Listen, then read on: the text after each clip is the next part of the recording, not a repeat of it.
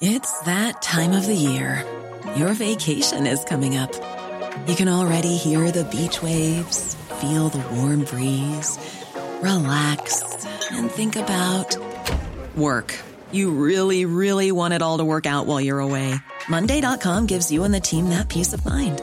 When all work is on one platform and everyone's in sync, things just flow wherever you are. Tap the banner to go to Monday.com.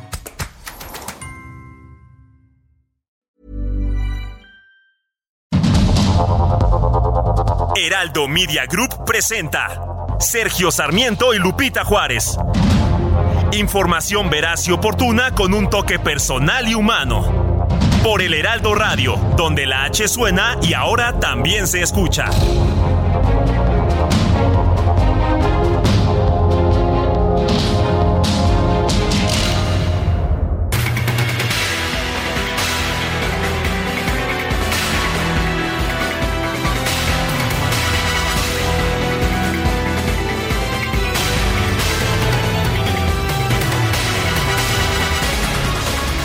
Son las 7 de la mañana en puntísimo. Hoy es jueves 8 de diciembre de 2022. Soy Sergio Sarmiento.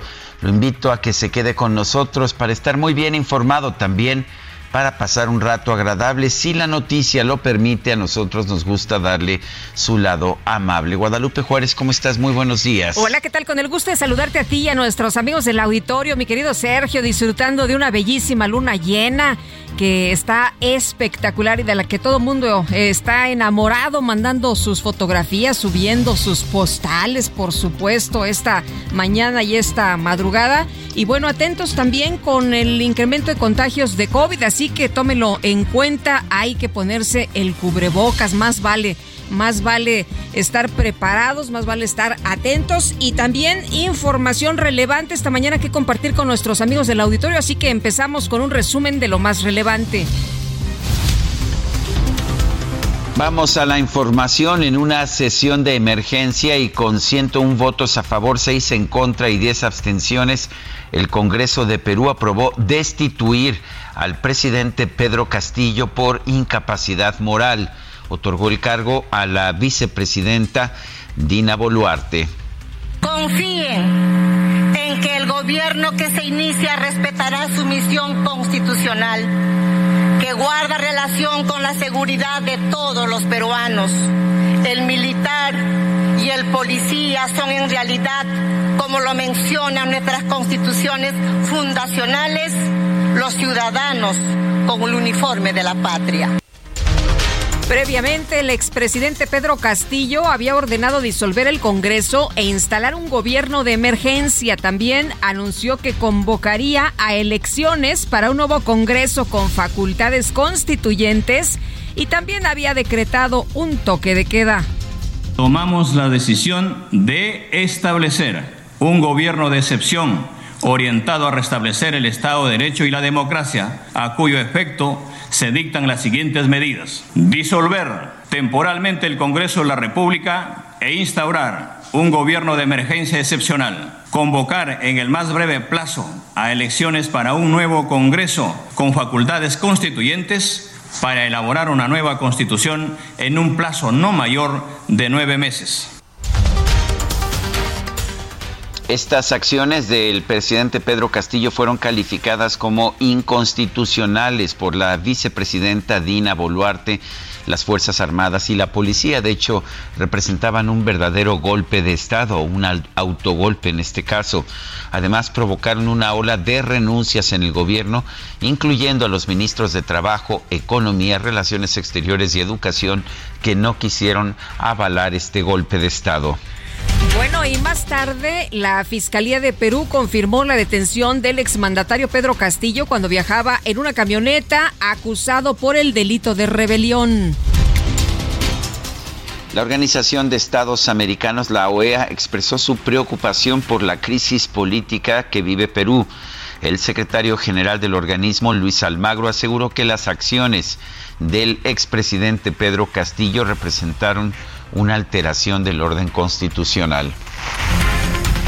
Y las reacciones no se hicieron esperar. A través de Twitter, el presidente López Obrador aseguró que los principios de la política exterior de México le impiden intervenir en la vida interna de otros países.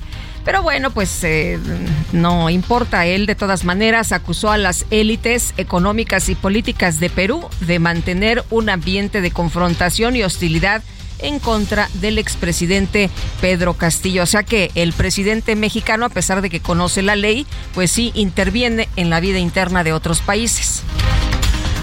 Y el presidente López Obrador también aseguró que los ataques contra el expresidente Pedro Castillo lo llevaron a tomar decisiones que resultaron útiles para sus adversarios, o sea, los ataques contra Pedro Castillo, pues lo obligaron a hacer el golpe de Estado, no era culpa de él siempre es culpa de los demás. Oye, y el secretario de Relaciones Exteriores, Marcelo Ebrard, afirmó que México está dispuesto a dar asilo a Pedro Castillo. Sin embargo, aclaró que ni él ni sus familiares o colaboradores han solicitado ayuda. De hecho, la Embajada de México en Lima estuvo bloqueada por ciudadanos comunes y corrientes cuando se cuando corrió el rumor de que el presidente Pedro Castillo se dirigía precisamente a la embajada para pedir asilo. Finalmente no llegó, fue detenido pues cuando apenas acababa de salir de su residencia presidencial. El dirigente nacional del PAN, Marco, eh, Marco, Cortés, advirtió en redes sociales que México no puede dar asilo político a Pedro Castillo porque nuestro país no debe recibir a quienes dañan a la población y gobiernan de manera autoritaria. También el presidente del PAN reconoció a los diputados del PRI por cumplir su promesa de no apoyar la reforma electoral del presidente López Obrador. Aseguró que la continuidad de la alianza opositora Va por México está en un periodo de prueba. El presidente de la Junta de Coordinación Política del Senado, Ricardo Monreal, advirtió en la Cámara Alta que pues no se va a aprobar en fast track el llamado Plan B del presidente López Obrador en materia electoral. El Senado actuará con serenidad y buen juicio. Será una discusión racional, inteligente. Vamos a cuidar el procedimiento legal, el procedimiento ordinario. No habrá esto llamado vía rápida. Bueno, el senador Monreal también señaló que está de acuerdo con la idea de realizar debates entre los aspirantes a la candidatura presidencial de Morena y que estos se lleven a cabo en distintos estados del país. Al participar en un foro organizado por la UNAM, el titular de la Unidad de Inteligencia Financiera, Pablo Gómez, advirtió que si las autoridades electorales insisten en crear criterios para afectar a los aspirantes presidenciales de Morena, se podría llevar al país a la violencia. Esto de lo que se está hablando ahora, quitarle a alguien o desconocerle a alguien el modo honesto de vivir. Hacerlo con candidatos en una coyuntura de relevo presidencial es algo que puede llevar a la violencia. ¿eh? Lo digo en serio puede. No hay que abusar de la cautela de los protagonistas de la lucha política. A veces todo tiene un límite. El gobernador de Nuevo León, Samuel García, aclaró que se va a mantener en el cargo hasta concluir su sexenio, a pesar de que hace unos días se propuso como candidato de Movimiento Ciudadano a la presidencia de la República. Este gobierno pues ya desarrolló un plan estatal de desarrollo del sexenio 2022-2027 que vamos a estar los seis años para que no anden ahí especulando para que no anden especulando si él mismo es el que está diciendo, ¿no? Que quiere ser la corcholata naranja. Bueno, durante su comparecencia ante el Senado, la presidenta de la Comisión Nacional de Derechos Humanos, Rosario Piedra, defendió su postura en contra del Instituto Nacional Electoral. Afirmó que el país necesita un organismo realmente autónomo. Dije hace un momento que no vine a responder calumnias y ataques y no lo haré porque considero el encargo de senadora, de senador, muy serio, muy noble, muy elevado para denigrarlo en dimes y diretes que no le interesan al pueblo.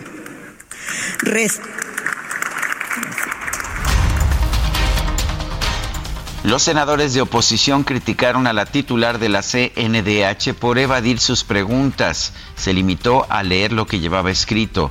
La legisladora del PRI, Claudia Anaya, cuestionó a Rosario Piedra y le preguntó que si solo fue a comer cacahuates.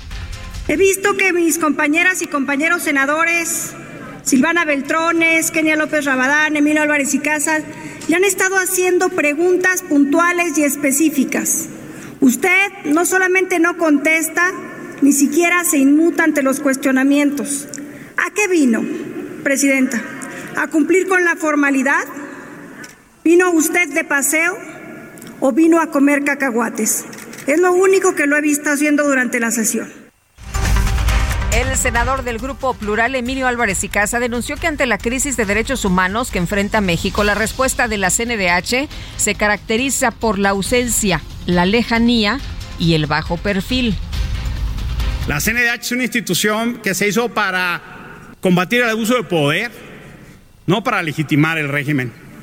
Ahí está el problema, no es un problema de narrativa, es un problema de ubicación. Probablemente esta es la comparecencia más mediocre que me ha tocado escuchar. Basta con ver el Pleno para ver el interés que ha suscitado. Ni siquiera los senadores de Morena están, ni siquiera los de su partido. Este miércoles se registró un enfrentamiento entre elementos del ejército y presuntos miembros del cártel de Noreste en Nuevo Laredo, Tamaulipas. Se reportó un saldo de siete civiles y un militar muertos, además de siete heridos. Un grupo de sujetos armados irrumpió en el Centro de Reinserción Social de Coyuca de Catalán en Guerrero para llevarse a un reo identificado como Samuel N., quien fue encarcelado un día antes por el delito de secuestro. En Villagrán, Guanajuato, se reportó la explosión de un polvorín en la comunidad de Suchitlán, dejando a tres personas muertas y tres desaparecidos juez de control de la Ciudad de México vinculó a proceso a Francisco Arturo N., director responsable de obra del Colegio Repsamen, por el delito de homicidio simple por dolo eventual por omisión en agravio de 26 personas. Un grupo de trabajadores del Tribunal Superior de Justicia de la Ciudad de México realizó un bloqueo en la Avenida Niños Héroes y Eje Central para exigir el pago de aguinaldo, vales de despensa y algunas quincenas atrasadas. Raquel Buenrostro, titular de la Secretaría de Economía, informó que durante la pasada reunión entre el presidente López Obrador y el secretario de Agricultura de los Estados Unidos, Tom Vilsack, el mandatario ofreció aplazar hasta 2025 la entrada en vigor de la prohibición del maíz transgénico en México. La oficina del Alto Comisionado de Naciones Unidas para los Derechos Humanos expresó su preocupación por el impacto negativo de la construcción del tren Maya, especialmente por las afectaciones al medio ambiente y a las comunidades indígenas. También se refirió a los ataques contra los ambientalistas y la participación del ejército en el proyecto. Y el Salón de la Fama del Boxeo Internacional de Nueva York anunció que los mexicanos Rafael Márquez y Laura Serrano se convertirán en miembros en el año 2023. Y la Fórmula 1 presentó oficialmente las sedes de las carreras de sprint, las carreras previas de clasificación para la temporada 2023. Se trata de Azerbaiyán, Austria, Bélgica, Qatar, Estados Unidos y Brasil.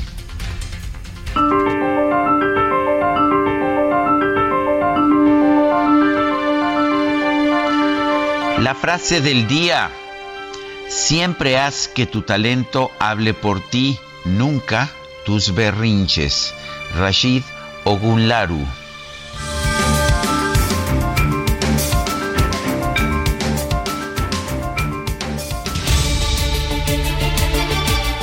Y vamos, vamos a las preguntas. Ayer preguntamos en este espacio, ¿está usted de acuerdo con el plan B de reforma electoral del presidente López Obrador?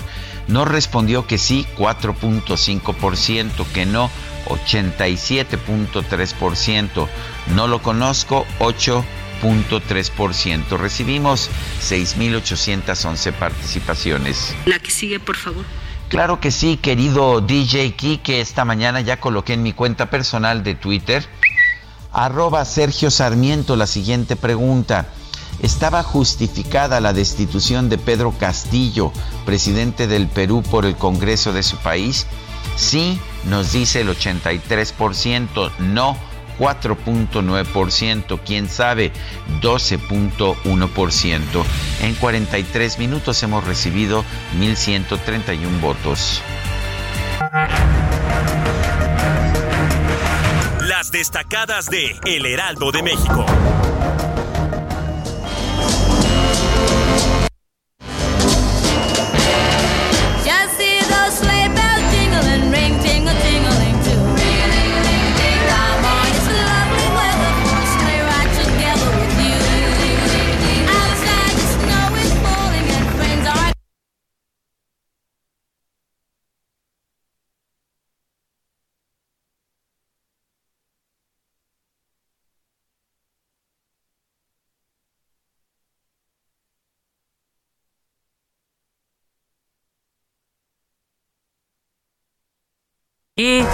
Hola, ¿qué tal? Qué gusto saludarte, Itzel González. Seguimos tan enfiestados que alguien desconectó la chunche que transmite la otra chunche que nos hace de salir, al aire. El Quique que se enredó ahí en el cable bailando, hombre. Se enredó en las luces navideñas. Muy buenos días. andaba tirando el árbol. No, no, no, no, no sabe usted qué desastre. Pero Itzel González, ¿cómo estás? Andamos enfiestados, ¿verdad? Muy buenos días, Lupita, Sergio, queridos de Calovers. 16 días para la Navidad, o sea que nosotros ya estamos más para allá que para acá. En las celebraciones leíamos un meme que dice soy mucho puerco para tu pozole y ni siquiera ha empezado la, festividad, la fiesta. No, no, no. Ya, ya, ya estamos organizando aquí el intercambio. Estamos muy, muy contentos porque estamos así, así de cerquita de la Navidad. Y pues cerquita, pero hay que seguir trabajando. Es 8 de diciembre del 2022 y tenemos muchísima información, así que comenzamos con las destacadas del Heraldo de México. En primera plana, Zoe Robledo, IMSS con reservas de 401 mil millones de pesos. Su director asegura que el instituto cuenta con finanzas sanas que dan 13 años de sostenibilidad. País, Plan B de reforma electoral busca ahorro de 5 mil millones de pesos. Titular de Sego prevé que se avale en el Senado. Ciudad de México, Congreso Capitalino analizan recorte de plazas. Diputados negocian con finanzas que les suban el presupuesto.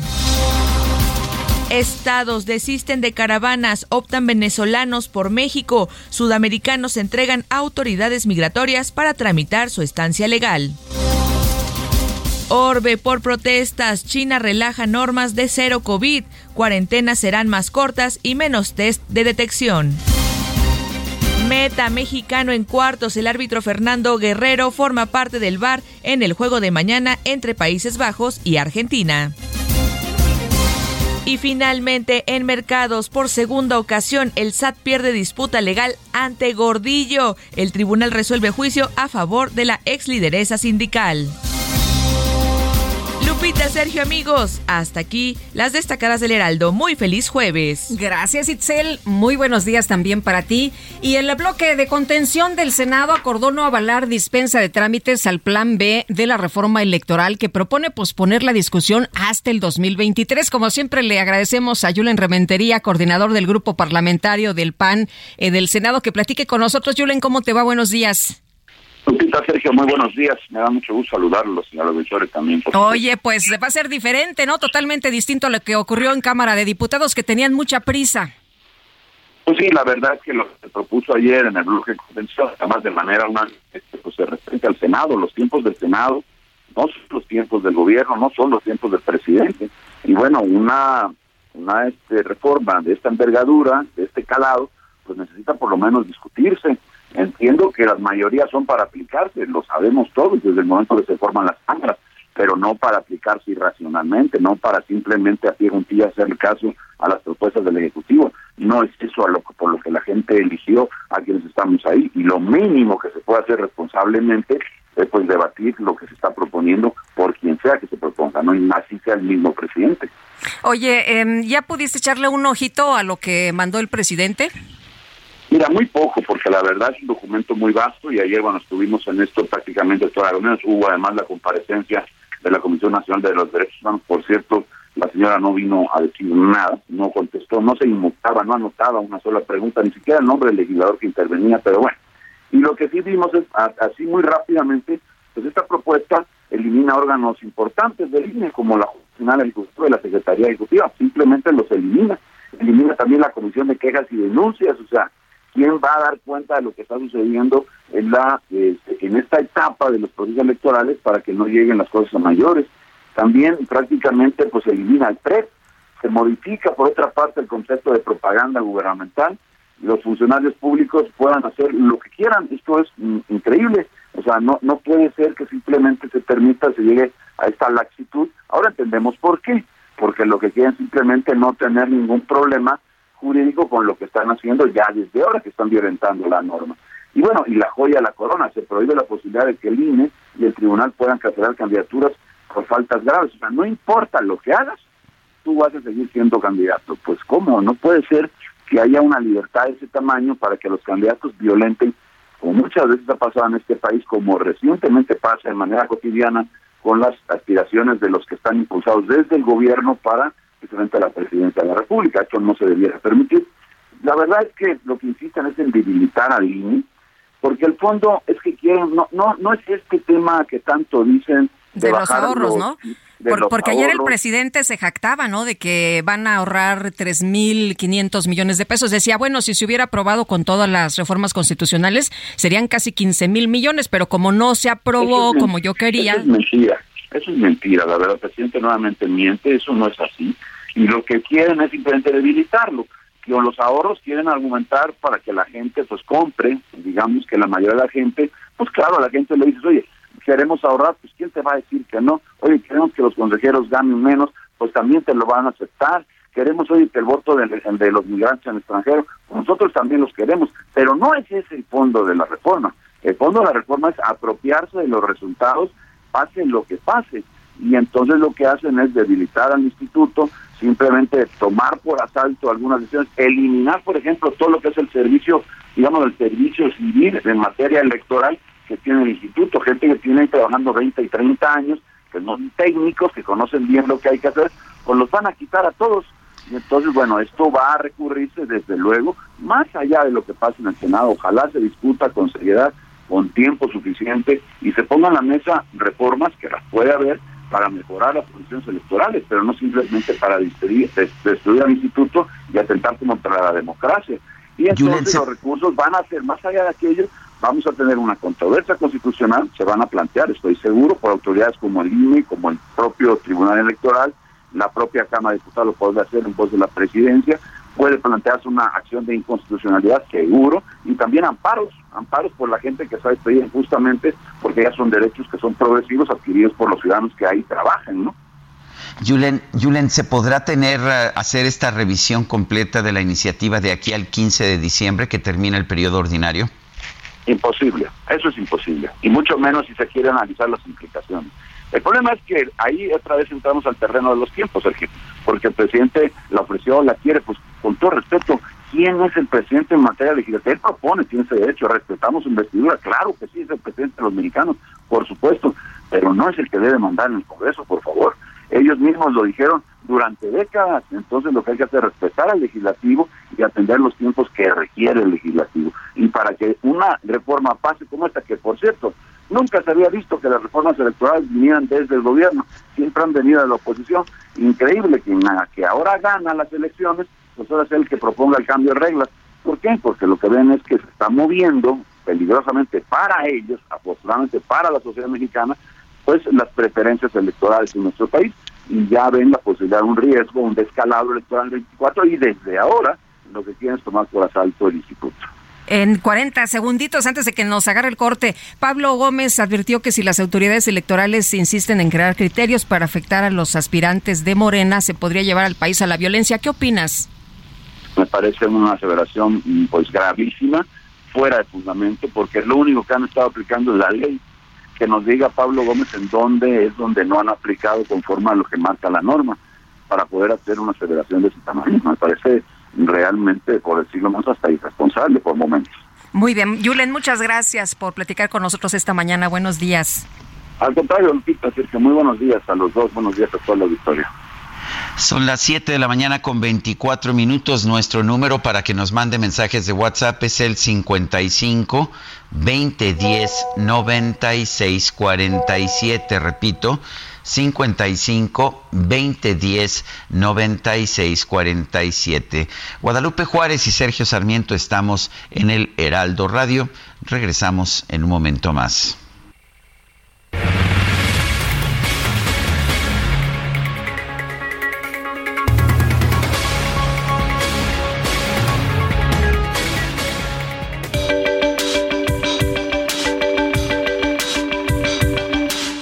Sarmiento y Lupita Juárez quieren conocer tu opinión, tus comentarios o simplemente envía un saludo para ser más cálida esta mañana.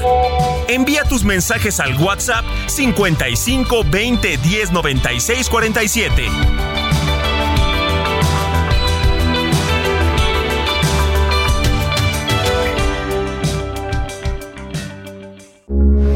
Heraldo Radio, con la H que sí suena y ahora también se escucha.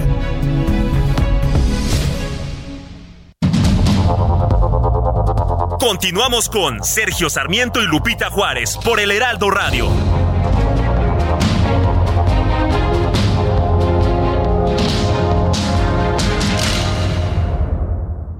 ¿Sabías que en Soriana tus vales sí que valen? Aprovecha que al pagar en caja con tus vales de la Ciudad de México, te bonificamos el 5% en dinero electrónico de todas tus compras. Sí, 5% en dinero electrónico. Soriana, la de todos los mexicanos. A marzo 31, aplican restricciones. Válido en Soriana. Maestro, ¿cuál es el secreto para cubrir mejor? El secreto está dentro. ¿Dentro de mí, maestro? No, dentro de este empaque de aplanado Cemis. Sé un campeón con Cemix, que te ofrece la mayor variedad en adhesivos para instalar pisos y en estucos para aplanar paredes. Adhesivos, estucos y boquillas Cemix. Bien pegado, bien seguro. Adhesivos, estucos y boquillas Cemix. La mejor alineación para tener un acabado de campeonato. Presenta.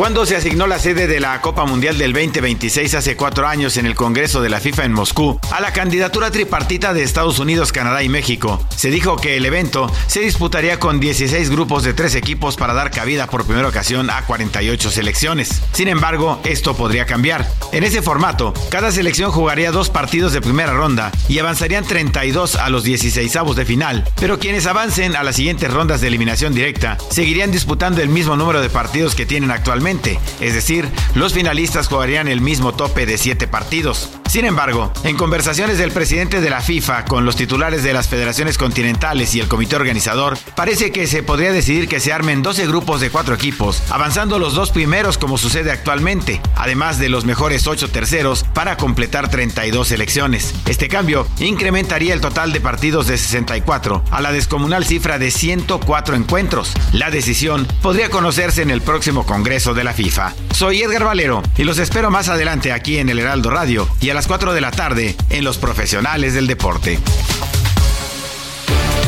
Obtén acabados de campeonato con el mejor equipo, el equipo Cemix. Presentó.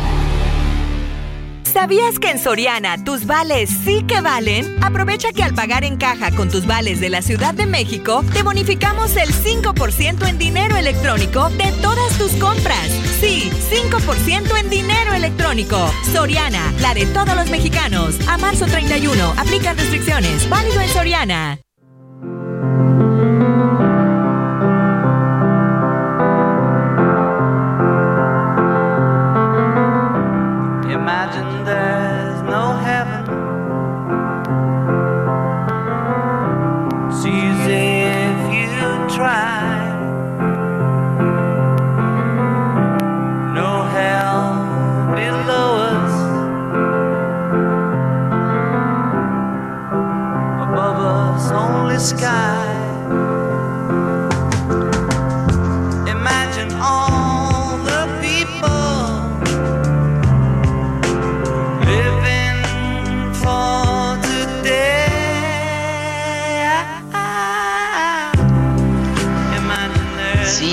Escuchando a John Lennon. Hoy lo recordamos este 8 de diciembre porque fue en una fecha como la de hoy, en 1980, que a los 40 años fue pues herido por un arma de fuego y falleció, falleció posteriormente. John Lennon, asesinado, asesinado a los 40 años de edad, cuando pues todavía estaba plena, en pleno auge de creación artística.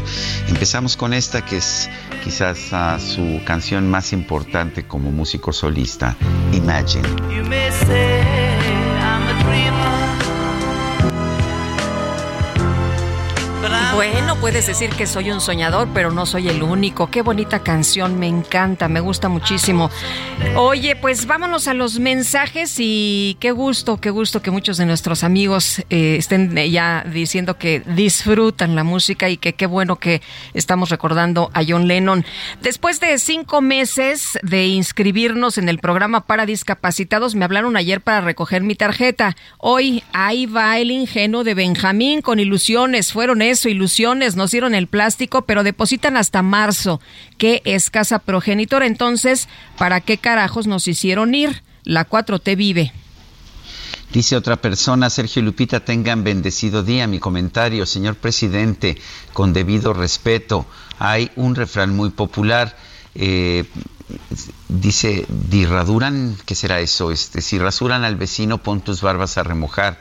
Como es noticia mundial, la destitución presidencial de Pedro Castillo por abuso de poder. Soy Luis López Otero.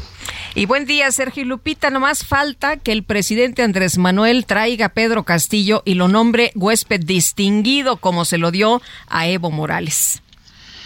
Son las 7 con 36 minutos. El bloque opositor en el Senado acordó enfriar la reforma a leyes secundarias en materia electoral del presidente López Obrador hasta febrero. Misael Zavala, adelante. Buenos días, Sergio. Buenos días, Lupita. Efectivamente, Sergio, pues el Senado y algunos eh, senadores de oposición buscan enfriar el, el plan B del presidente Andrés Manuel López Obrador en materia electoral y pretenden pues que sea hasta el año 2023, en febrero, que comience su análisis, discusión y votación de la minuta. El presidente de la Junta de Coordinación Política del Senado, Ricardo Monreal, y el bloque de contención, el bloque opositor, conformado por el PAN, PRI, PRD, MC y Grupo Plural, coincidieron en que no habrá un fast track, es decir, una vía rápida para la iniciativa de reforma a leyes secundarias en materia electoral, con la finalidad, pues, de analizar bien esta propuesta. A pesar de que Morena tiene la mayoría para sacar la reforma electoral a las leyes secundarias, los coordinadores parlamentarios del PAN, Julián Rementería, del PRI, Miguel Ángel Osorio del PRD, Miguel Ángel Mancera, del Movimiento Ciudadano Clemente Castañeda y del Grupo Plural Emilio Álvarez y Casa, acordaron enfriar el plan B del presidente López Obrador, por lo que pues su estrategia es rechazar la dispensa de trámites, también decir no a un periodo extraordinario de sesiones. La finalidad es buscar que la propuesta sea analizada y votada hasta el próximo periodo ordinario de sesiones que inicia en febrero del 2023. Y en este sentido, pues el senador Ricardo Monreal, quien es el presidente de la Junta de Coordinación Política, afirmó que esta iniciativa pues será decidida en comisiones y también, bueno, pues algunos eh, senadores de Morena, del ala eh, radical, pues han dicho que esta iniciativa va a salir ya la próxima semana. También les comento, Sergio Lupita, que senadores de oposición chocaron con la presidenta de la Comisión Nacional de los Derechos Humanos, Rosario Piedra Ibarra, durante la comparecencia ante el Pleno del Senado de la República. A su llegada a la Cámara Alta, Piedra Ibarra fue recibida por legisladores de Acción Nacional con pancartas con la frase Rosario, empleada de Andrés Manuel López Obrador. En respuesta, Piedra Ibarra sostuvo que la CNDH sí está ausente, pero de los grupos de interés y además pues defendió sus, eh, su periodo el que ha estado al frente de la Comisión Nacional de los Derechos Humanos. Sergio Lupita, hasta aquí la información. Misael Zavala, muchas gracias. Gracias, buen día.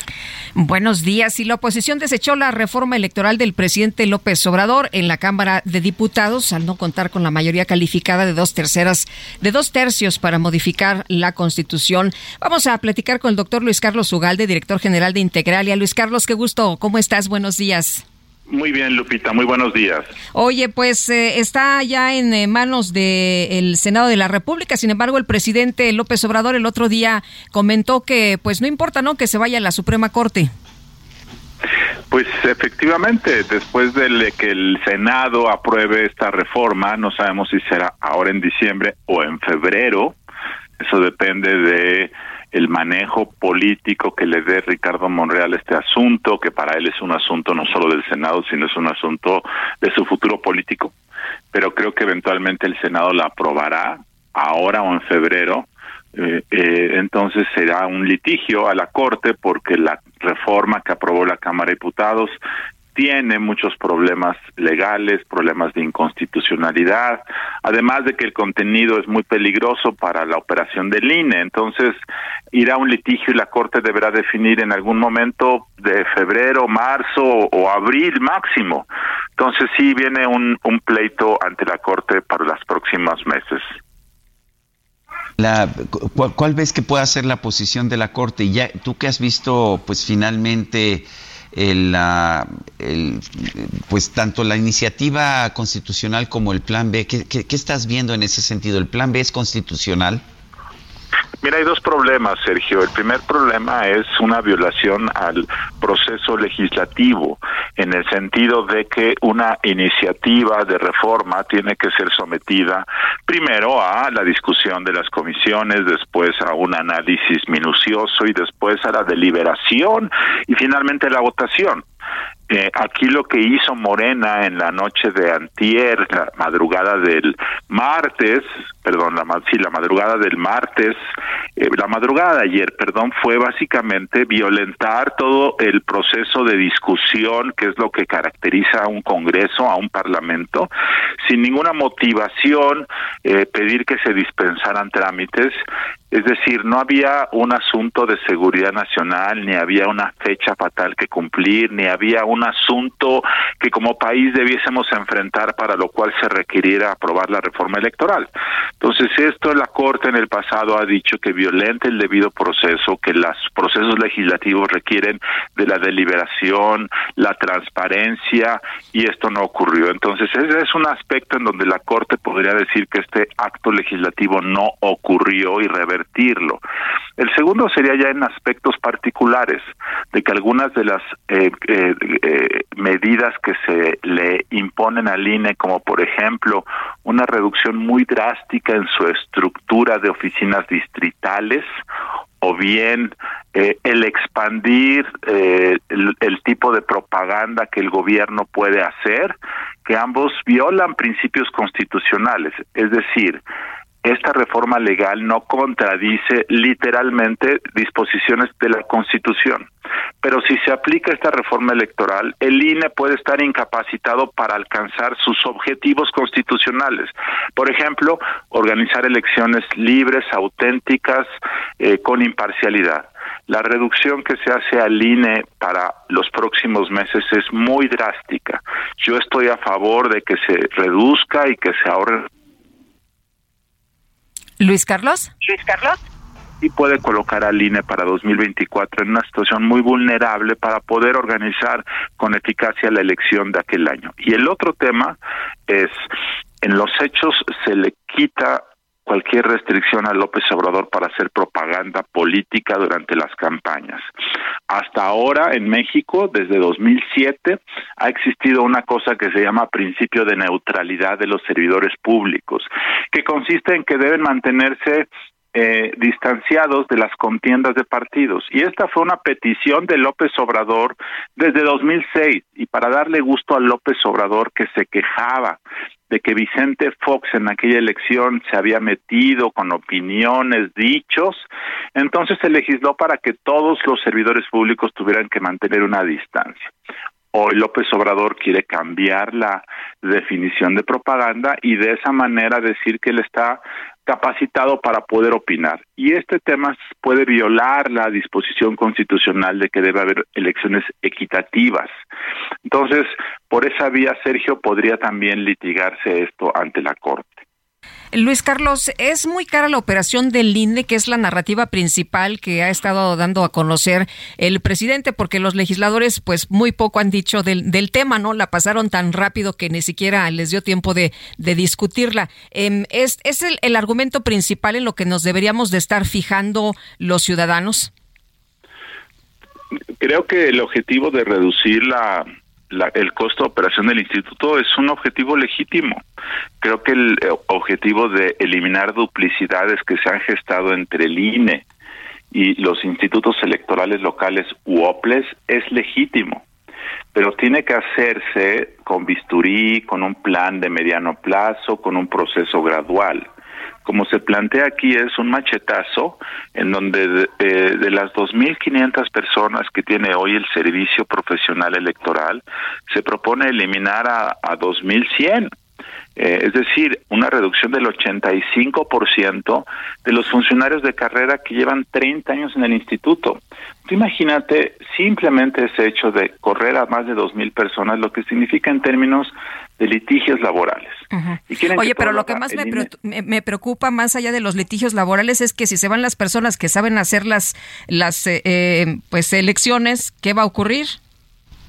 Pues entonces el INE se va a quedar con una estructura muy eh, escueta, muy delgada, para poder organizar una elección como 2024.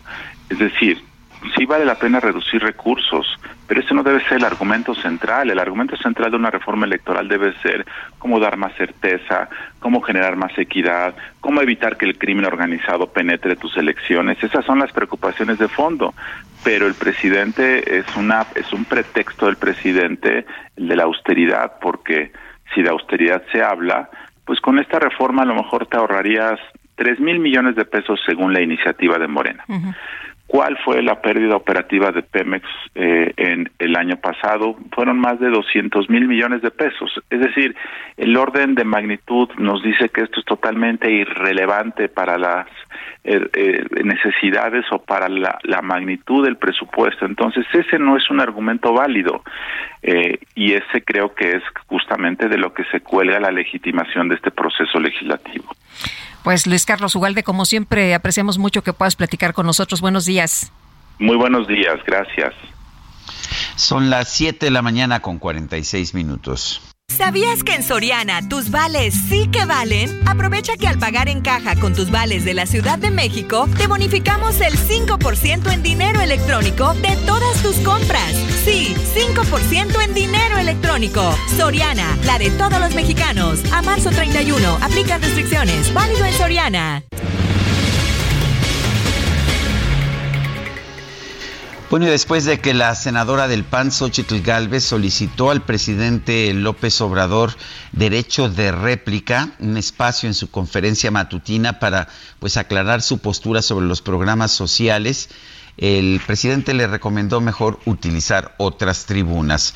Xochitl Galvez, senadora por el Partido Acción Nacional, está en la línea telefónica. Xochitl, buenos días. Y pues dice el presidente que ese es su medio de comunicación y que tienes que buscar medios más afines. ¿Qué opinas? Sergio, buenos días. Creo que no sé si ande Lupita por ahí. Aquí ando, aquí ando, buenos días. Ah, Lupita, buenos días, qué gusto saludarte. Igualmente. Te saludo a todo el auditorio.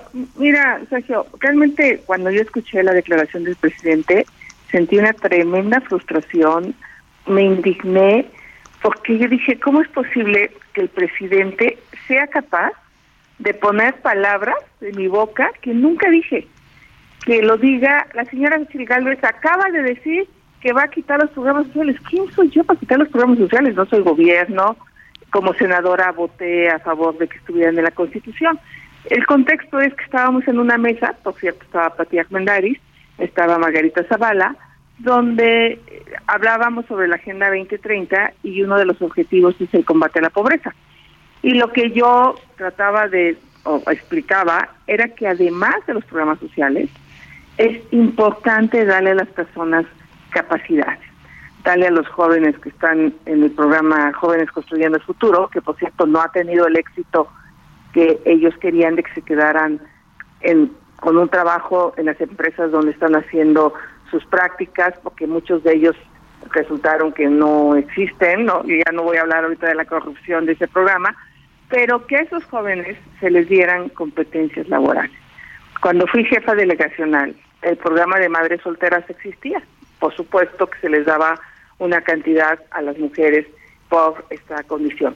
Pero abrí con la Ibero un programa para darles una carrera técnica por dos años. Técnico en contabilidad, técnico en turismo y técnico en programación. El caso de Ana, que ya era taxista, tenía 15 años de ser taxista, eh, se inscribió al programa. Y bueno, su cambio, el, el saber que iba a obtener una carrera técnica, que iba a poder tener un empleo mejor pagado, la revolucionó como, como mujer. Eso es lo que yo creo. Eso es sí al programa social, pero además a la capacitación, a la certificación, darle a los jóvenes código, darle a los jóvenes otro idioma, darle a los jóvenes habilidades digitales. Y yo estoy seguro que es mi caso, por cierto. Gracias a, la universidad, en mi caso no tuve una beca, pero si vas a la universidad, que por cierto la beca de las universidades es por cinco años, porque yo hablaba de la temporalidad de los programas, pero me refería a esto, el, el programa Construyendo Jóvenes eh, eh, el futuro es por 12 meses, pero no es suficiente solo la transferencia económica, necesitamos complementar. A eso me refería y el presidente lo descontextualizó, dijo una cosa y entonces le mandé una carta y le dije, señor presidente, deme mi derecho de decir la verdad, eh, porque yo no dije esto, puse el video de lo que él dijo que dije y puse el video de lo que yo dije y pues me contestó que no, que no, que esa es su mañanera, ese es su palacio y a él, ahí solo va quien él eh, decide. Eh, afortunadamente otros medios me han permitido decir lo que sí dije eh, y pelearé por la vía legal, por la vía del amparo, mi derecho, porque la mañanera... Incluso se hizo como una media burla, ¿no? Porque dijo, bueno, pues ya estás acostumbrada a presentar estas, eh, que, eh, que, estabas acostumbrada a, a, presentar estas denuncias y estas acciones, ¿no? Pues, pues, sí, seguramente está muy enojado por lo de la Casa Gris, esta denuncia en Estados Unidos, pero sí se configura un potencial conflicto de interés, porque el hijo vivía en una casa de un alto ejecutivo de que tenía contratos millonarios con Pemex. Y si ellos hubieran sido oposición, pues claro que lo hubieran denunciado. O lo de Segalmex, 10 mil millones de pesos desviados por parte de Nacho Valle, que además él reconoce que ocupó el dinero para depositarlo en inversión. El caso de la harina contaminada de Tabasco, o sea, te puedo decir, sí, sí son 30, más de 30 denuncias. Eh, acabo de denunciar el metano que se está fugando en Mixachi cuando es un delito ambiental.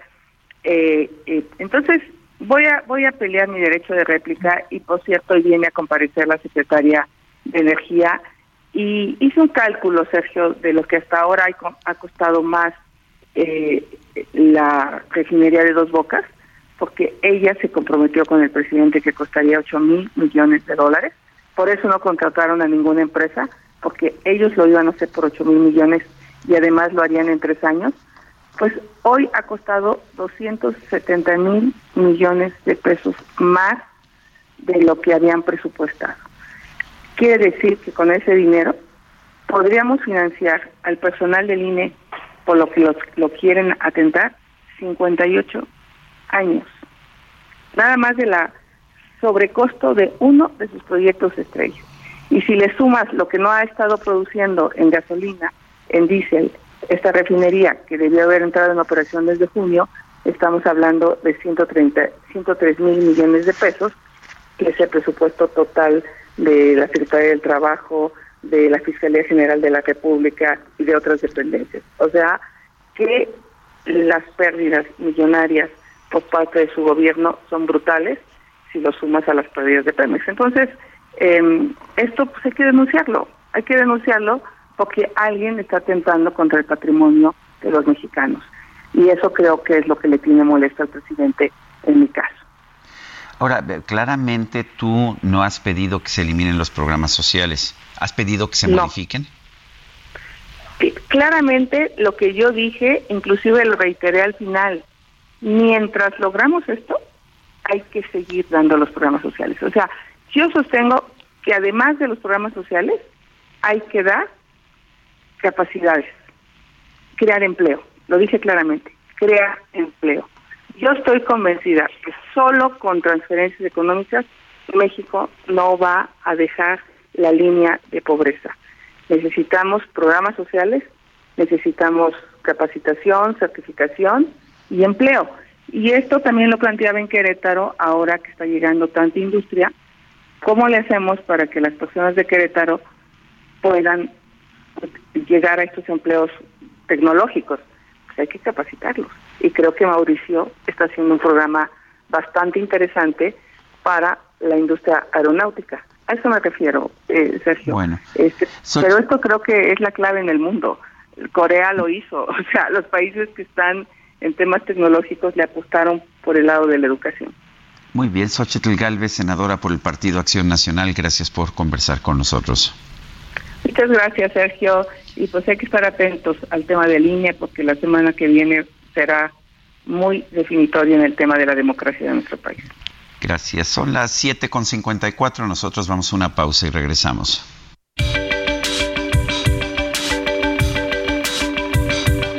Sergio Sarmiento y Lupita Juárez quieren conocer tu opinión, tus comentarios o simplemente envía un saludo para ser más cálida esta mañana. Envía tus mensajes al WhatsApp 55 20 10 96 47.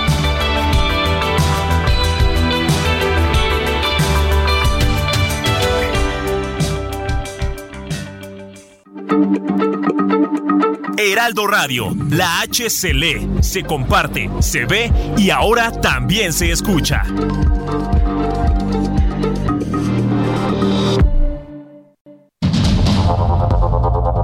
Continuamos con Sergio Sarmiento y Lupita Juárez por el Heraldo Radio.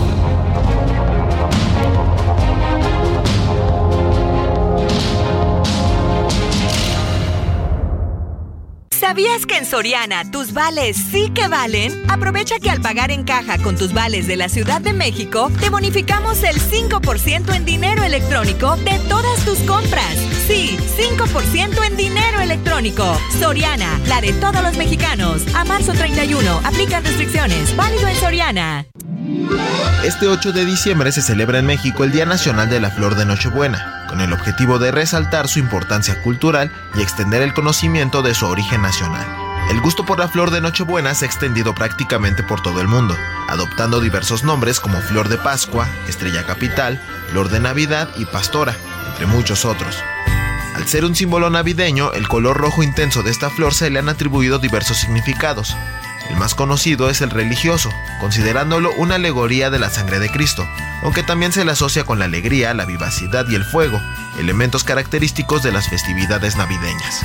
Las variantes más populares de la Nochebuena son las rojas y blancas, pero también hay de otros colores como rosa, amarillo o morado.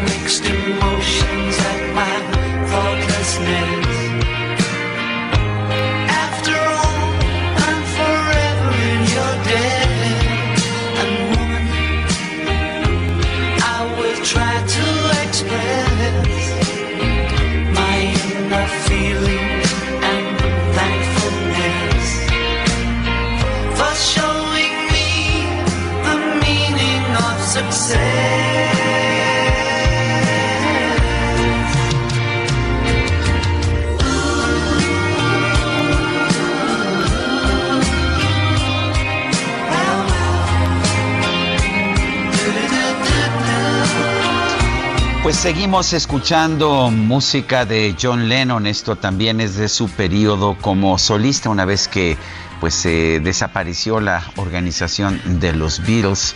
Esta canción Woman, pues una canción, una canción de amor. Recordemos esta relación tan intensa que tuvo con Yoko Ono.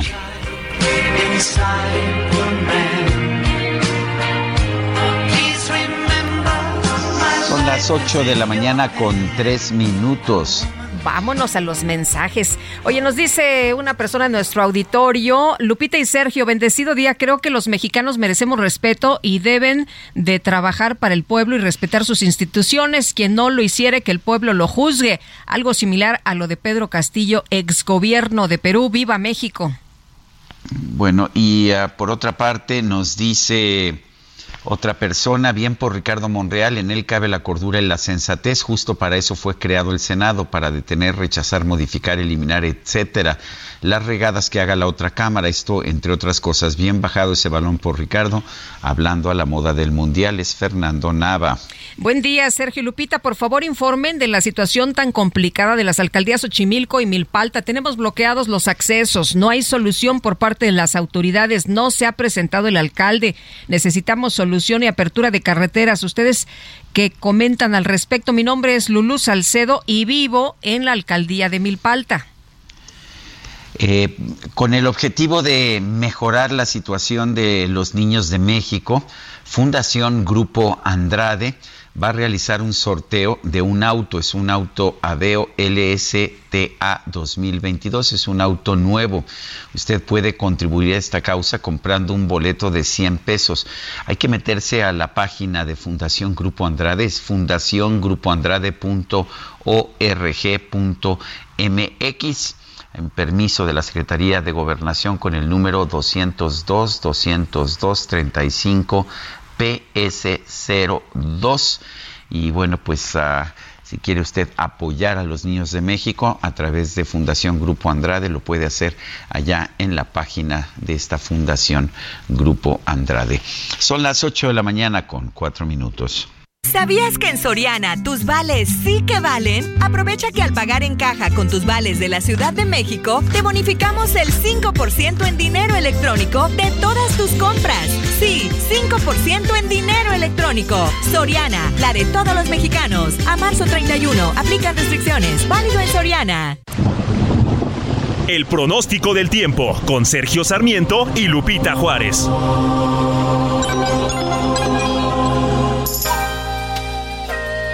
Alex Ramírez, meteorólogo del Servicio Meteorológico Nacional de Conagua. ¿Cómo estás? Buenos días. Cuéntanos cómo nos va a tratar el clima. Hola, ¿qué tal? Buenos días, Sergio Lupita. Los saludo con gusto desde el Servicio Meteorológico Nacional.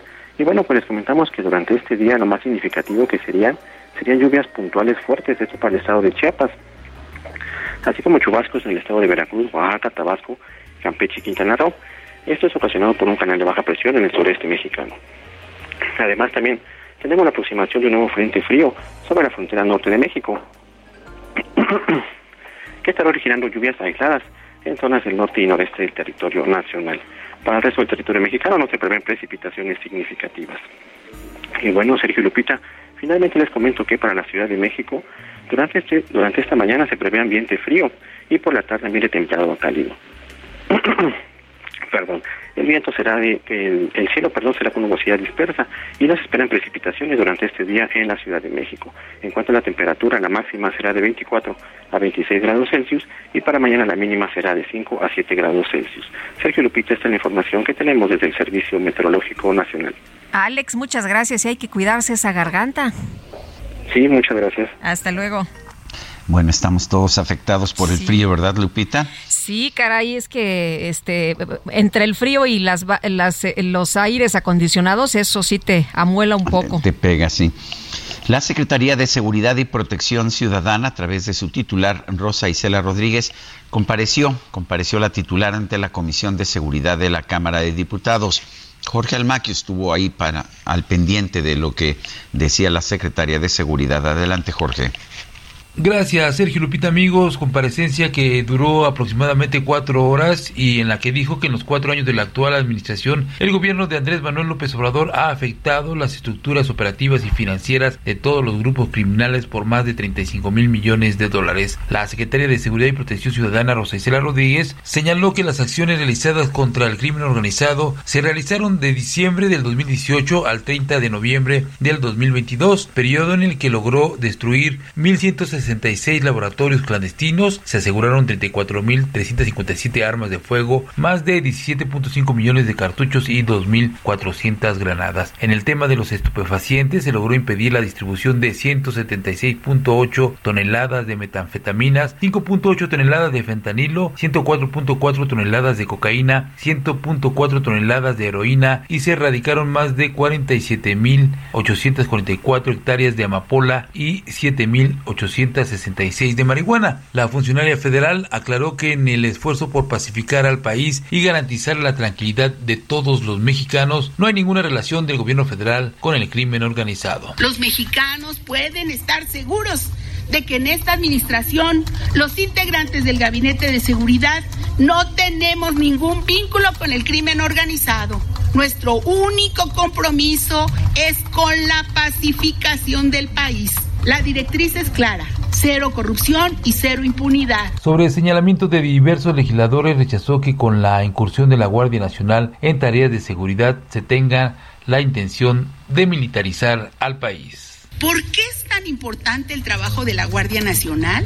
Porque nos permite contar con un cuerpo de seguridad de alcance nacional, eficiente, capaz y disciplinado, necesario para proteger a la población y a las comunidades. No se trata de militarización como algunas voces acusan. Es una acción que brinda certeza en las labores que realizan soldados y marinos para garantizar el derecho de los mexicanos a vivir sin miedo. Y bueno, también señalar que aunque el propio presidente Andrés Manuel López Obrador la ha mencionado como posible candidata a la jefatura de gobierno, la secretaria de Seguridad y Protección Ciudadana y se descartó para competir en el 2024, ya que dijo está ocupada en las tareas de seguridad del país. En esta comparecencia también indicó que se han detenido 66.542 integrantes de bandas delictivas, incluidos 6.423 de organizaciones criminales, de los cuales 2.459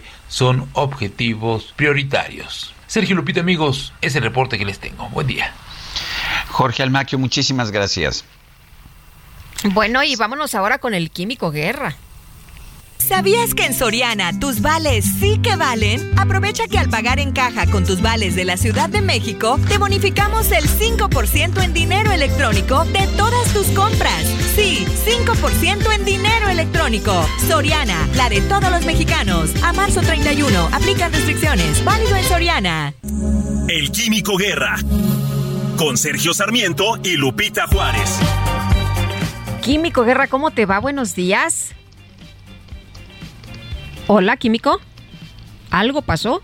Bueno, eh, mientras tanto les comento que hay un bloqueo en Eje 1 Norte y Santos Dumont por falta de agua. Esto es en la colon en la delegación Venustiano Carranza en la Ciudad de México. Ya nuestros compañeros nos están pasando información y fotografías. En un momento estaremos enlazados con ellos para que nos den también los detalles. Y hay un eh, bloqueo, un bloqueo frente a la Terminal 2 en el Aeropuerto Internacional de la Ciudad de México. Tomen nota, está desquiciada la vialidad.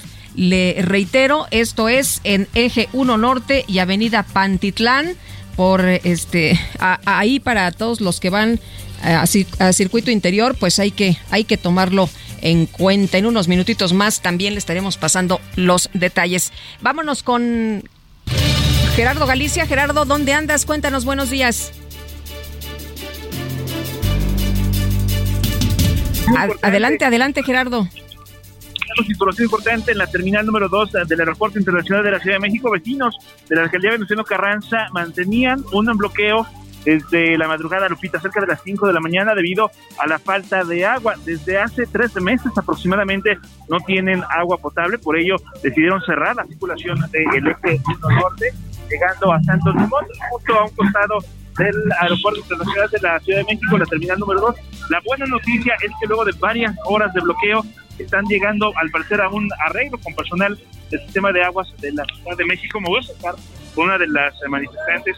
Señora, buenos días. Estoy metiendo en vivo para Heraldo Radio. ¿Se llegó a algún acuerdo? Sí, nos van a empezar a tener a partir de este momento y ya les dijimos que ellos cumplan los compromisos y nosotros vamos a entender que van a estar haciendo su trabajo. Si no cumplen los compromisos, vamos a volver a cerrar. Gracias.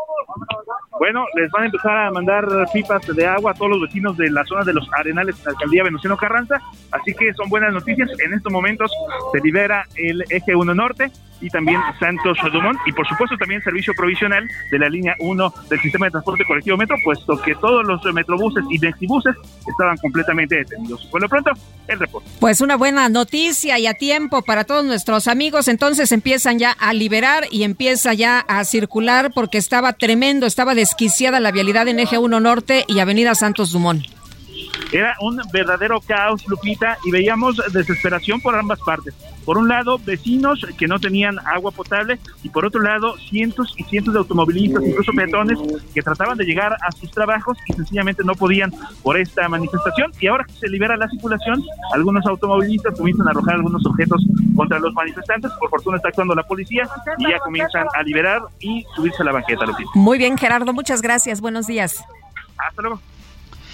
Y vamos ahora con el Químico Guerra cuando son las 8 con 13.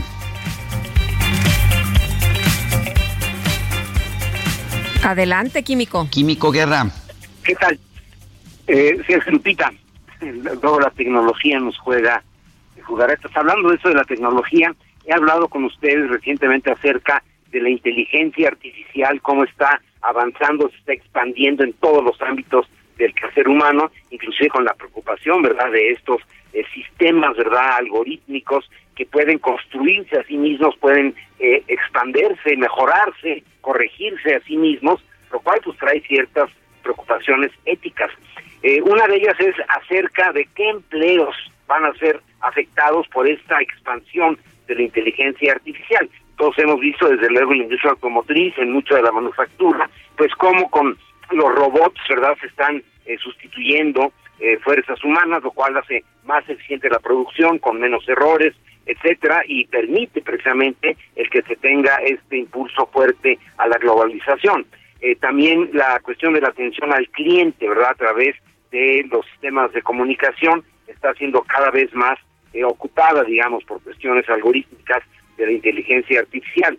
También la cuestión de la seguridad en las empresas está pues, siendo ocupada prácticamente por eh, todo lo que tiene que ver con la inteligencia artificial. Pero según un análisis de la revista Forbes, esta gran revista desde el punto de vista eh, de la economía y de los negocios, dice que en realidad la inteligencia artificial lo que va a hacer es crear nuevos empleos que lleven a eh, las actividades en cada uno de los rubros, ¿verdad?, de las profesiones, a ser más específicos en la toma de decisiones, por ejemplo. La inteligencia artificial, a final de cuentas, ni es inteligencia ni es artificial, ¿verdad? Es simplemente la aplicación de sistemas y herramientas algorítmicos para lograr eh, trabajos que se hagan de forma eh, automática, en una forma segura, en una forma consecutiva. Pero a final de cuentas, la toma de decisiones, por ejemplo, desde el punto de vista de la política, desde el punto de vista de la toma de decisiones en la ciencia, ¿verdad? Hacia qué rumbo debe ir una investigación,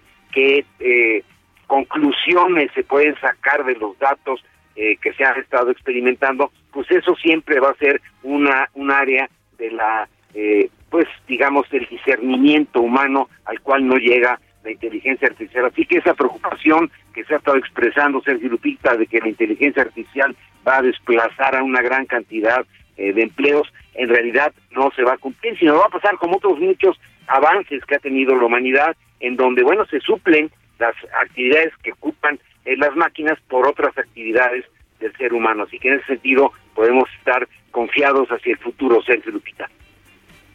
Pues, como siempre, gracias y un fuerte abrazo.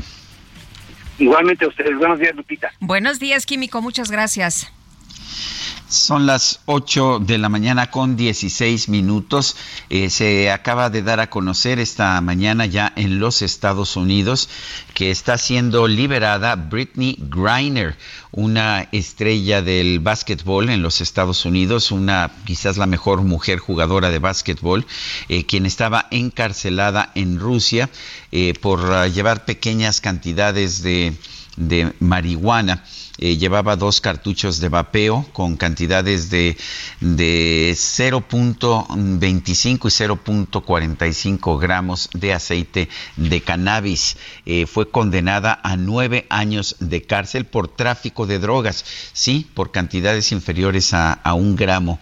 Por eso fue condenada. Bueno, pues el gobierno de los Estados Unidos, el presidente Joe Biden, ha anunciado, después de mostrar una imagen de él, una fotografía de él con Cheryl Griner, la esposa de, de Britney Griner, dice que hace unos momentos hablé con Britney Griner, está a salvo, está en un avión, está camino a casa. Hay un intercambio con, ah, con el gobierno de los Estados Unidos que tenía preso a Víctor Bout, de 55 años, que es un, ah, pues es un negociante de armas a quien se ha acusado de de dar armas a organizaciones como Al-Qaeda y el Talibán, así como los rebeldes de Ruanda. Fue detenido en Tailandia en 2008 y fue de hecho declarado culpable en Nueva York en 2011 en cargos de en cargos de conspiración para matar a estadounidenses. El hecho está en que ya Britney Griner se dirige a los Estados Unidos y a cambio de su liberación, Estados Unidos ha accedido a liberar a Víctor Baut. Son las 8 de la mañana con 18 minutos. Pues la secretaria del Bienestar, Ariadna Montiel Reyes, anunció el inicio del cambio paulatino de la tarjeta de bienestar para derechohabientes de la pensión para el bienestar de las personas adultas mayores en todo el país. Está en la línea telefónica y le agradecemos como siempre que nos tome la llamada. Ariadna, ¿qué tal? Muy buenos días. Buenos días, ¿qué tal? Mucho gusto en saludarlos y al auditorio, mucho gusto. Gracias, sabemos que te agarramos en medio de un viaje, así que agradecemos y, y nos vamos rapidito con la información. Eh, ¿qué, ¿Qué significa esto? ¿Las personas que tienen actualmente una de las tarjetas las tendrán que cambiar? Sí, bueno, quienes ya tienen una tarjeta del Banco del Bienestar para recibir su pensión, ya sea de personas con discapacidad o de adultos mayores, ellos ya no tendrán que realizar ningún cambio. El cambio se está realizando para quienes reciben su, su pensión en tarjetas de otro banco, de la banca privada. De tal manera que para la Ciudad de México esta estrategia se está aplicando desde el 5 de diciembre y hasta el 15 de abril. También en el Estado de México lo estamos aplicando para todas y todos los derechohabientes que cobraban con una tarjeta de un banco distinto al Banco del Bienestar desde el 22 de noviembre y hasta el 31 de marzo, porque ahí tienen proceso electoral y hay que suspender actividades eh, en el mes de marzo. Y a nivel nacional estamos haciendo el cambio para quienes recibían su apoyo, reciben todavía su apoyo en una tarjeta de Banamex. Como ustedes saben, Banamex está en venta y nos han pedido hacer la migración y eso es eh, eh, la tarea que estamos haciendo también a partir del 5 de diciembre y hasta el 31 de enero. ¿Dó- ¿Dónde se entera la gente de todas las reglas, Ariadna? eh, de todas las reglas para precisamente o inscribirse o renovar tarjeta, cambiar tarjeta, lo que sea. En la página de bienestar, que es gov.mx diagonal bienestar, ahí pueden encontrar la información. Primero, eh, hay un acceso para que registren su CUR y una vez que registren su CUR les va a salir día, hora y lugar donde van a recibir su tarjeta para que mm, ellos tengan claridad porque como es personalizada no pueden ir a cualquier módulo. Entonces, en la página de bienestar se puede hacer esa consulta y también ahí pueden encontrar los tiempos de registro para quienes nacieron en noviembre y diciembre y recién cumplieron los 65 años. El registro está también ab- abierto del 5 de diciembre al 17 de diciembre. Como verán, estamos cerrando el año con muchas actividades y ahí en la página de bienestar pueden encontrar los calendarios. Para el registro lo hacemos por letra, como trabajamos todos con la vacuna, eh, y son 15 días para este registro. Eh, Ariadna, nos dice una persona en el auditorio que ella tiene la tarjeta del Banco del Bienestar y de cualquier forma tiene una cita el 7 de enero. Eh, tenemos eh, de- derechohabientes que estaban recibiendo en la tarjeta de la pensión de eh, donde cobran su pensión del IMSS o del ISSSTE. Seguramente puede estar teniendo ahí un- una duplicidad. Le pedimos que si está se encuentra ahí en la lista, que vaya porque es probable que también tenga alguna situación en su cuenta. Entonces, nos, eh, es muy importante que acudan para corregir cualquier eh, situación de su registro. Bueno, pues Ariadna Montiel, titular de la Secretaría de Bienestar, gracias por tomar esta llamada y por darnos esta información. No, al contrario, muy buenos días. Y si me permiten nada más Sí. comentar que lo- los derechohabientes ah, tienen que llevar su expediente, INE, acta de nacimiento, CUS, comprobante de domicilio y un número de teléfono para completar su, su recepción de la tarjeta. Esto es muy importante y que eh, cobrarán la pensión al bimestre siguiente que se les entregó la tarjeta. Y finalmente, que es muy importante que la tarjeta contra la que actualmente cobran no hay que entregarla a nadie, porque pueden tener saldo, porque pueden estar recibiendo su pensión del INSS o porque pueden estar recibiendo ingresos de otros depósitos de sus familiares. Entonces, esa tarjeta no hay que entregarla. Muy Eso bien. Quería reca- recalcarlo para que no vaya a ver que sorprendan a nadie. Sí, que, que no vayan a entregar su- sus recursos a otra persona, ¿verdad? No hay que entregar ninguna tarjeta, hay que tener cuidado. Ariadna, una última pregunta. Nos decías que eh, les va a caer su depósito después de que les entreguen la tarjeta. ¿Cuánto tiempo? Al siguiente bimestre, por ejemplo, estamos entregando en- estas tarjetas entre noviembre y, y diciembre. El siguiente pago ya en esta tarjeta les caerá en enero. Muy bien. Bueno, pues para tomar nota. Muchas gracias. Muy buenos días. Buenos días. Son las 8 con 24 minutos. Eh, le recuerdo nuestro número para que nos mande mensajes de WhatsApp. Es el 55 2010 96 47. Vamos a una pausa y regresamos.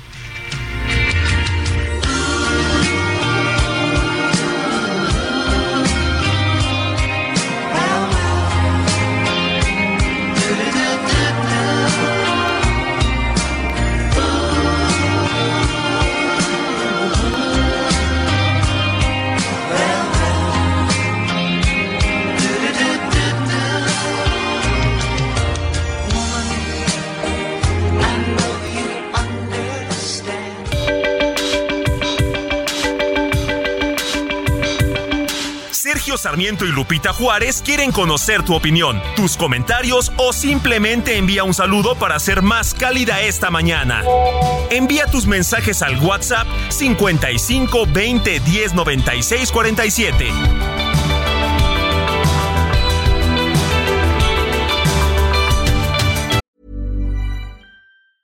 It's that time of the year. Your vacation is coming up. You can already hear the beach waves, feel the warm breeze, relax, and think about work. You really, really want it all to work out while you're away. Monday.com gives you and the team that peace of mind. When all work is on one platform and everyone's in sync, things just flow wherever you are. Tap the banner to go to Monday.com.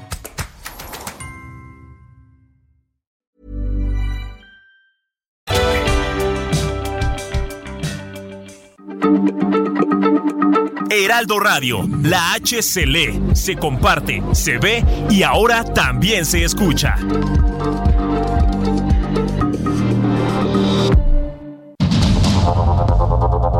Continuamos con Sergio Sarmiento y Lupita Juárez por el Heraldo Radio.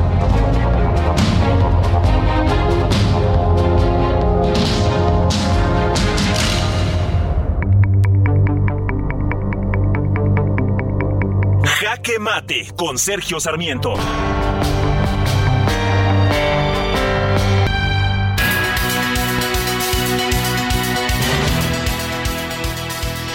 Uno puede estar de acuerdo o en desacuerdo con las políticas de la cuarta transformación.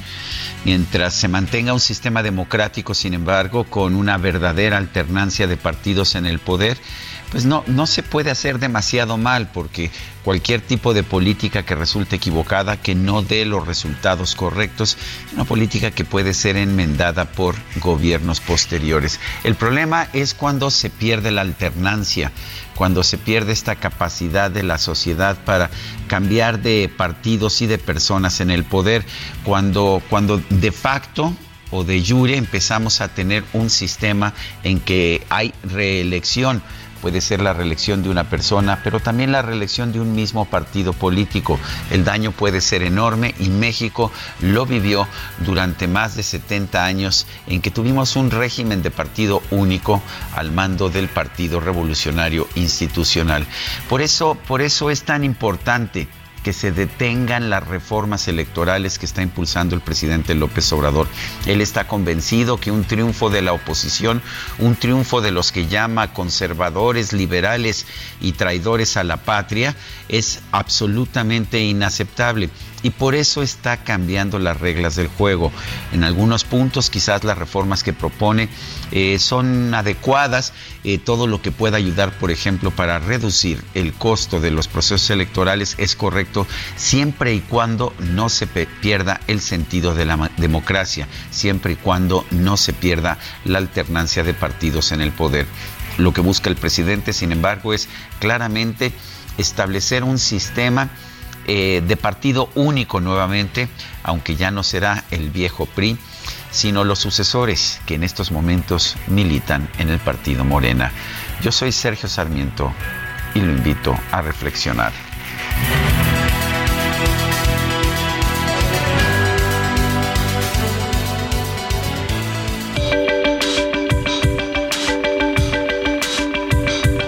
Para Sergio Sarmiento, tu opinión es importante. Escríbele a Twitter en arroba Sergio Sarmiento.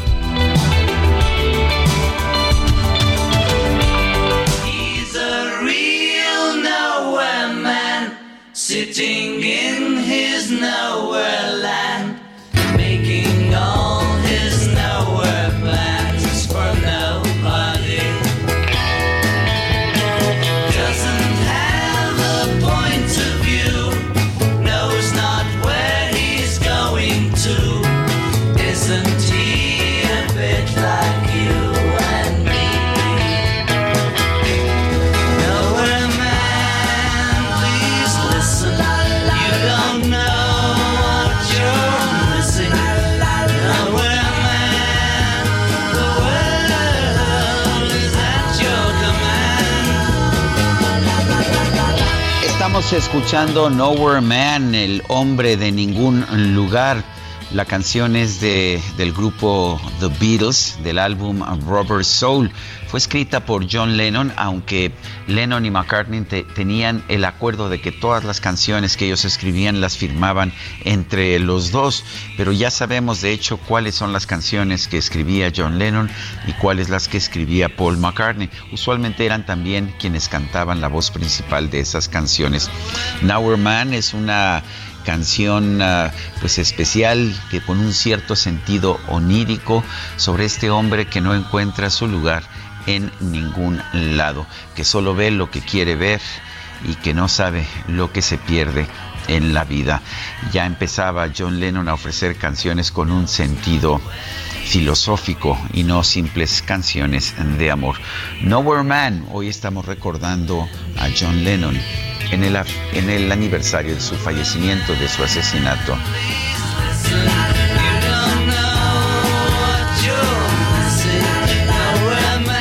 A los mensajes de nuestros amigos del auditorio esta mañana. Muchas gracias por escribirnos.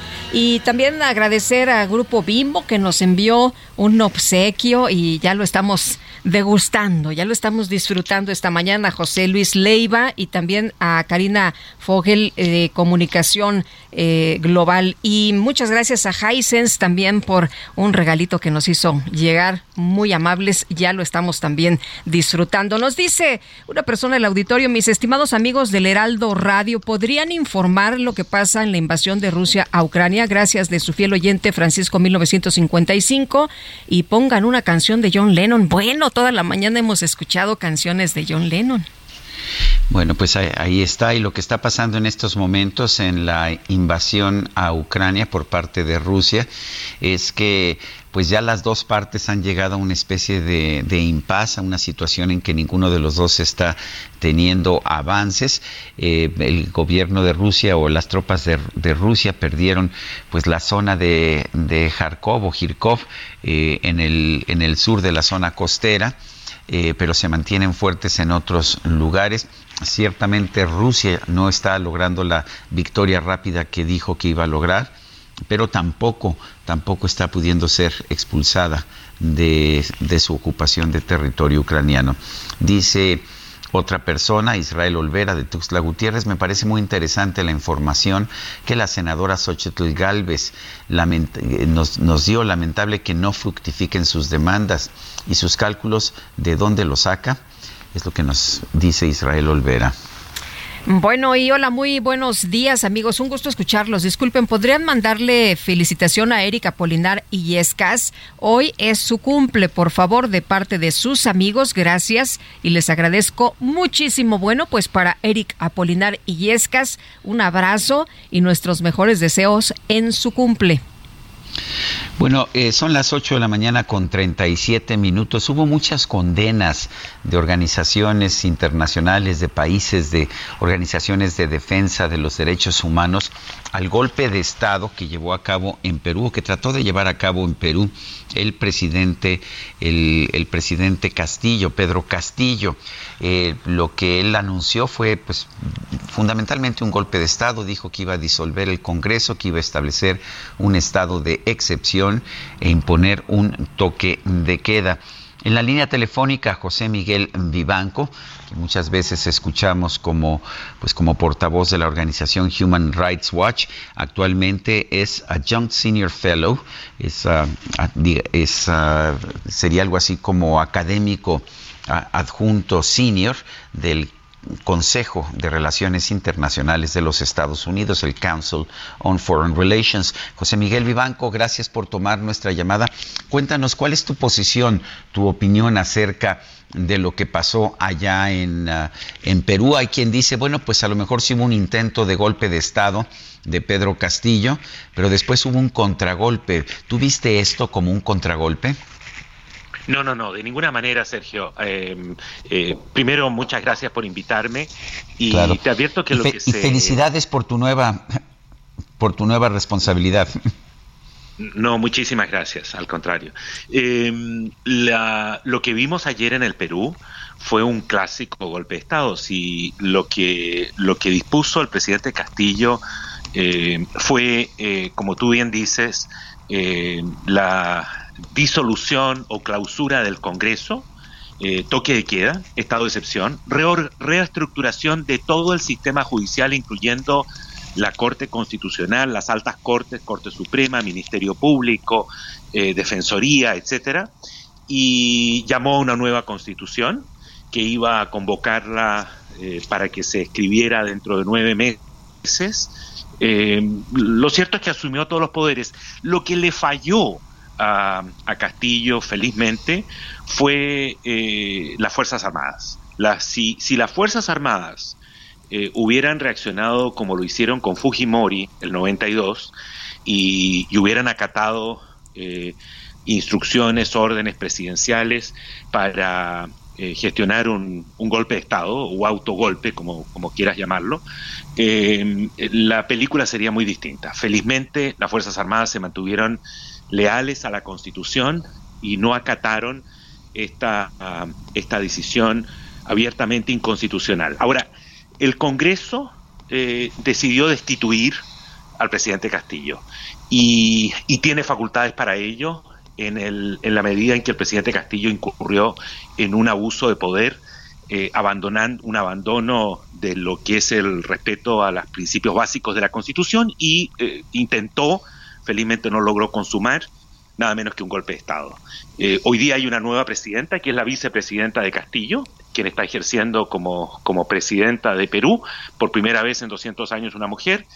Eh, todo se ha felizmente resuelto dentro del marco institucional eh, peruano, pero esto efectivamente es gravísimo y merece obviamente la condena universal.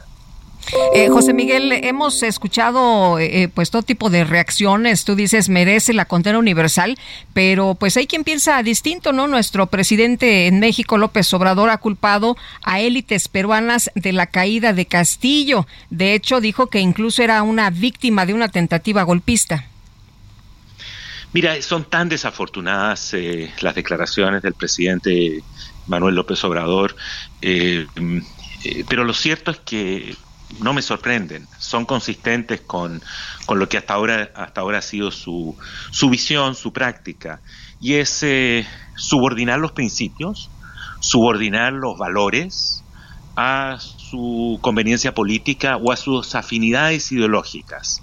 Eh, para él es, eh, es eh, evidentemente más importante eh, doblegar estos principios y manifestar su solidaridad con un golpista, con un delincuente, como Castillo, que por cierto está bajo investigación por denuncias serias de corrupción eh, por parte de las instancias judiciales pe- peruanas. Espero que esas investigaciones se logren avanzar, ya que este señor ha sido capturado y está siendo procesado eh, por sedición y una serie de otras eh, figuras delictivas que, que lo comprometen a raíz del golpe que, que felizmente no logró consumar.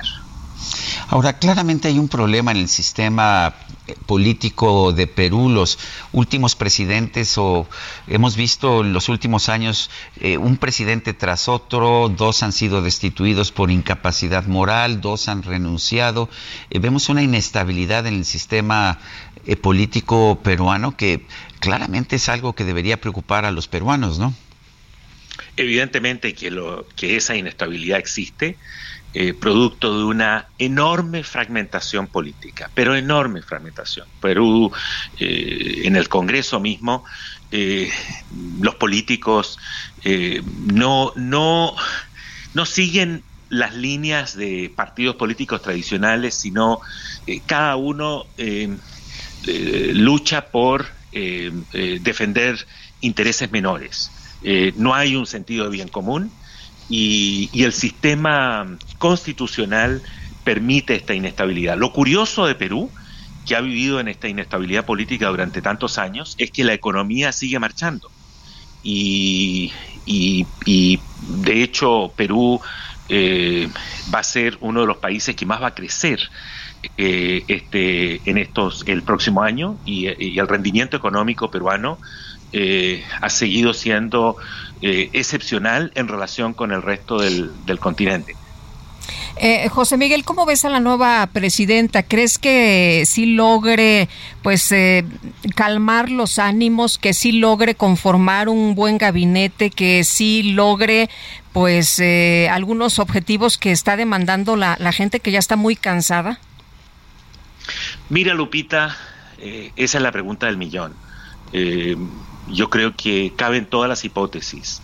Eh, alguien perfectamente bien informado podría argumentar de que esto será apenas una pequeña primavera y que la presidenta eh, actual eh, podrá sortear eh, los principales, las principales tensiones con la oposición y con el Congreso durante quizás un par de semanas eh, o hasta fin de año, pero luego ya vendrán tiempos mucho más inciertos.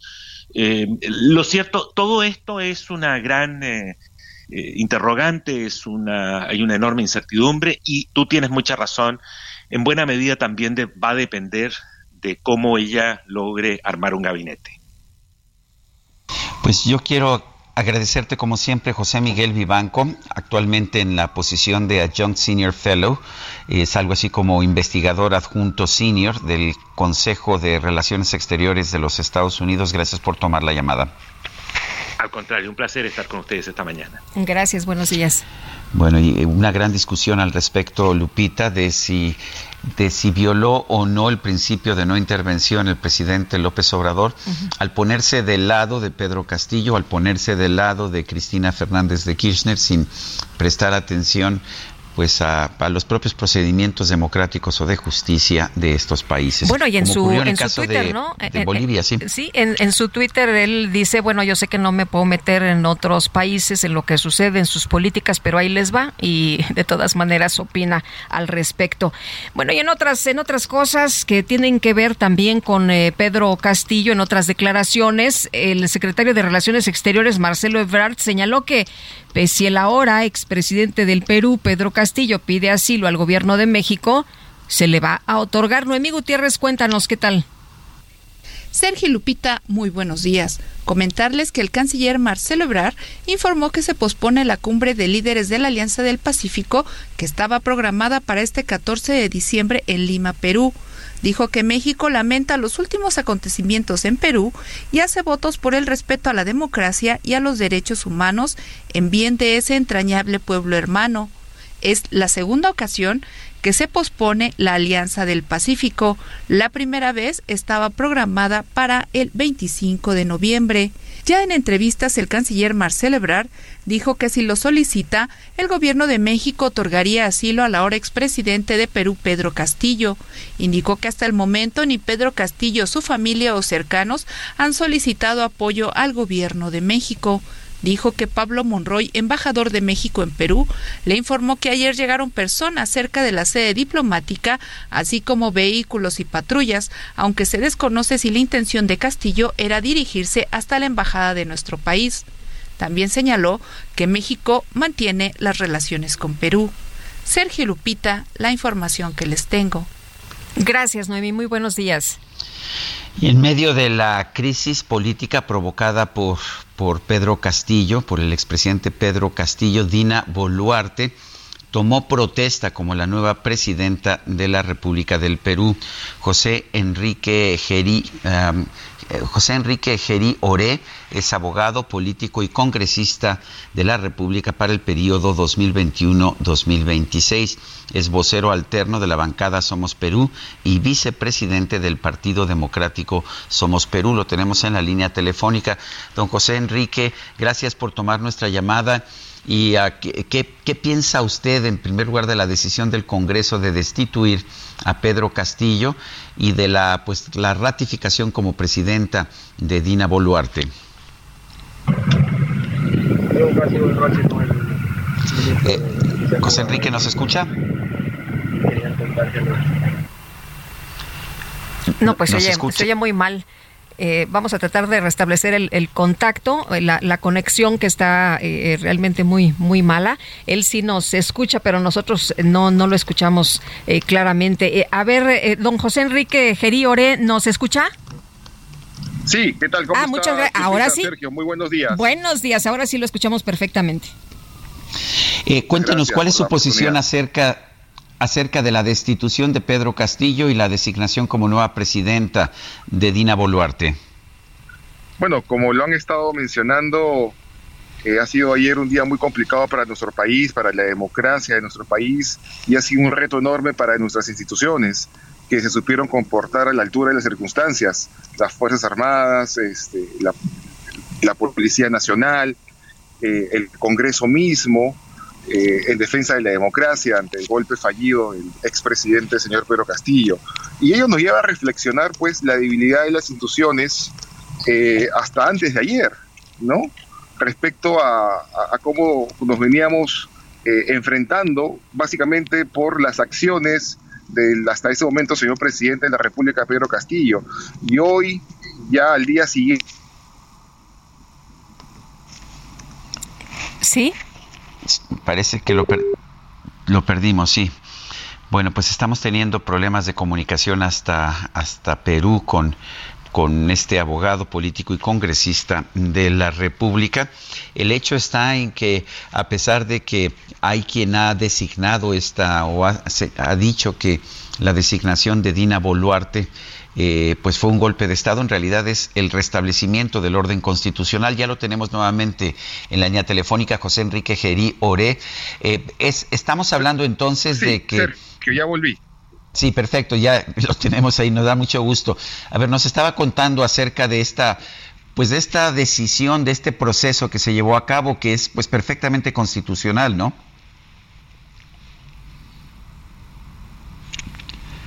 No, no lo podemos no. escuchar. Eh, vamos a, a ver sí. de nueva cuenta si podemos hacer eh, un, el enlace, Sergio, pero estamos sí teniendo muchos problemas con la comunicación porque estamos, eh, a, a, ver ahí de nuevo, don José Enrique, parece que esto es un gran reto a hablar con usted esta mañana, pero adelante, por favor. No, bueno, bueno, pues no, parece que no, que no estamos, eh, que no nos estamos eh, pudiendo conectar. Son las 8 de la mañana con 51 minutos. El INEGI dio a conocer esta mañana el avance del índice nacional de precios al consumidor el pasado mes de noviembre. Tuvo una variación de 0.58% con respecto al mes anterior. La inflación general anual se ubicó en 7.8%. Esta es una buena noticia ya que pues estamos viendo por primera vez en varios meses que el índice de precios al consumidor baja de los niveles de 8%. Adelante, Lupita. Bueno, vamos a un recorrido por el país y empezamos precisamente esta, pues esta, esta mañana eh, con nuestros compañeros Sergio que han eh, estado a lo largo y ancho de la República Mexicana, que siempre nos tienen información relevante. Adelante.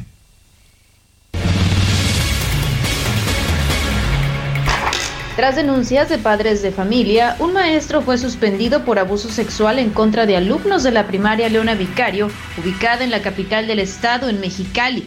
De acuerdo al fiscal general del estado, Iván Carpio Sánchez, el maestro no está prófugo de la justicia y el 19 de diciembre se realizará la primera audiencia. Por el momento, elementos de la Agencia Estatal de Investigación están trabajando en las acciones necesarias para esclarecer la situación y de resultar responsable de los hechos que se le acusa, será vinculado a proceso por el delito de pederastía. El titular de la Fiscalía también mencionó que este año hubo un incremento del 23% en dichos delitos y actualmente registran nueve expedientes de investigación. La gobernadora del estado, Marina del Pilar Ávila Olmeda, externó su preocupación y señaló que no permitirá más abusos contra niños, por lo que instruyó al secretario de Educación, Gerardo Solís Benavides, a reforzar el mecanismo de protección. Esta es la información desde Tijuana, Baja California. Muy buenos días, Sergio y Lupita, les saludo con mucho gusto desde Coahuila. El gobernador del estado, Miguel Riquelme, pidió a los ciudadanos no pasar por Zacatecas ante la ola de violencia que se vive en el vecino estado e incluso aseguró que en las carreteras hay retenes de delincuentes de grupos delictivos, lo que pone en riesgo a la ciudadanía. Riquelme refirió que Zacatecas vive un momento complicado en materia de seguridad, lo que atañe a Coahuila, pues una de sus carreteras converge con Saltillo. También exhortó a los paisanos a utilizar carreteras de Coahuila para transitar de forma segura. El gobernador señaló que están ocurriendo cosas que no se pueden ocultar y que hay retenes de delincuentes que ponen en riesgo a la gente de diversos estados. Señaló que en la entidad se han recibido diversos reportes de ciudadanos coahuilenses que han sufrido asaltos en carreteras de Zacatecas e incluso también de habitantes de Nuevo León y Tamaulipas. Riquelme agregó que los indicadores en seguridad revelan que Coahuila tiene 114 homicidios dolosos de acuerdo con el Sistema Nacional de Seguridad Pública, mientras que Nuevo León tiene 1145, Zacatecas 1090 y Tamaulipas 409. Ante la situación que vive Zacatecas, fuerzas de seguridad de Coahuila redoblaron la vigilancia en los puntos que convergen con la entidad coahuilense, por lo que se cuenta con retenes y operativos para evitar eventos de inseguridad. Desde Coahuila, Alejandro Montenegro. Muchas gracias Alejandro y a todos nuestros compañeros. Vamos a una pausa y regresamos.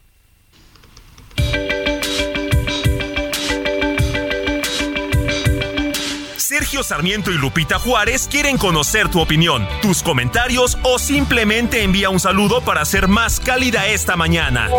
Envía tus mensajes al WhatsApp 55 20 10 96 47.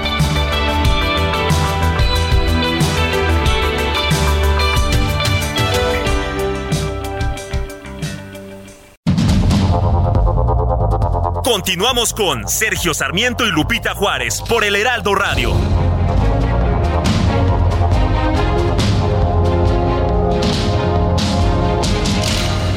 Is there anybody going to listen to my story? All about the girl who came to stay. She's the kind of girl you want so much it makes you sorry. Still, you don't regret a single day. Ah, girl. Girl, girl. When I think of all the times I've tried so hard to leave her, she will turn to me and start to cry. Seguimos escuchando música de John Lennon. Esta canción Girl también es de John Lennon. Es una canción del, también del álbum Robert Soul de 1965, firmada por Lennon y McCartney. Realmente es una, es una canción escrita por John Lennon.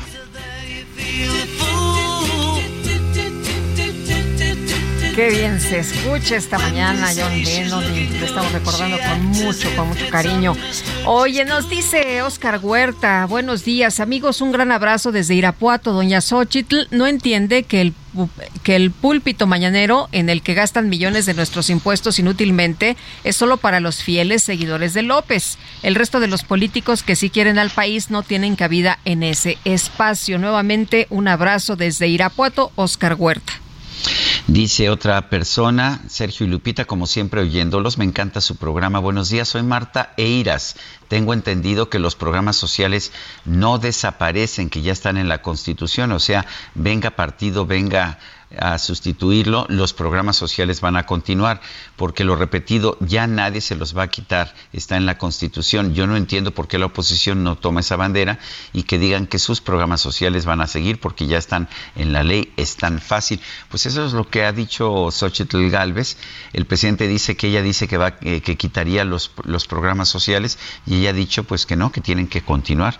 Pero bueno, son las nueve de la mañana con dos minutos. Adelante, Lupita. El presidente peruano Pedro Castillo anunció la disolución temporal del Congreso cuando quedaban pocas horas para que enfrentara un tercer intento de destitución promovido por legisladores de la oposición. Y ahora, ¿cómo se encuentra el país? Vamos a platicar precisamente del tema con Yesenia Álvarez, analista del Instituto Político para la Libertad en Perú. Yesenia, muchas gracias por tomar la llamada. Muy buenos días. Buenos días, Lupita. Buenos días, Sergio. Un gusto estar aquí con ustedes. Gracias por la invitación. No, hombre, al contrario, Yesenia, ¿qué lectura le das a lo que están viviendo los peruanos, a lo que está ocurriendo precisamente el día de ayer con esta pues destitución del presidente, nueva presidenta, detención del expresidente Pedro Castillo? Bueno, la calma mm, volvió, se tranquilizó todo en el, en el mismo día gracias a la rápida reacción de las instituciones democráticas de, de nuestro país. Eh, no se llegó a más. eh, nos liberamos de un gran problema, pero sin embargo aún persiste el, el- el problema. Porque quien asume el, el poder eh, ahora es la vicepresidenta, que es Dina Boluarte, llegó con ese mismo proyecto político, que siempre fue un proyecto político autoritario y corrupto, y se mantuvo hasta hace muy poco, unos, estamos hablando de días, un par de semanas, eh, como ministra, ¿no? Entonces, y jamás jamás, pese a toda la evidencia que hubo eh, y que había eh, de corrupción, pese a todas las investigaciones fiscales, jamás dijo algo sobre el expresidente, expresidente Castillo. Entonces es difícil eh, creer que se trata de algo diferente, ¿no? Es eh, en mi análisis es que veo que cae la persona, pero no cae el proyecto político. Eh, definitivamente es posible que sea un proyecto más moderado, que toma lecciones de todo lo que ha hecho Pedro Castillo en, este momento, pero todavía los pe- peruanos seguiremos enfrascados en un proyecto que llevó a políticos autoritarios y ligados a la corrupción al poder. Ahora, Pedro Castillo fue pues electo presidente de manera legítima, de manera legal. Eh, sin embargo, hubo, hubo pues tres, dos intentos para destituirlo y finalmente fructificó en este tercero. Eh, pero estamos viendo que no es el único caso. Hemos visto pues toda una serie de renuncias de presidentes eh, como Kuczynski o, también eh, destituciones como en el caso de Martín Vizcarra.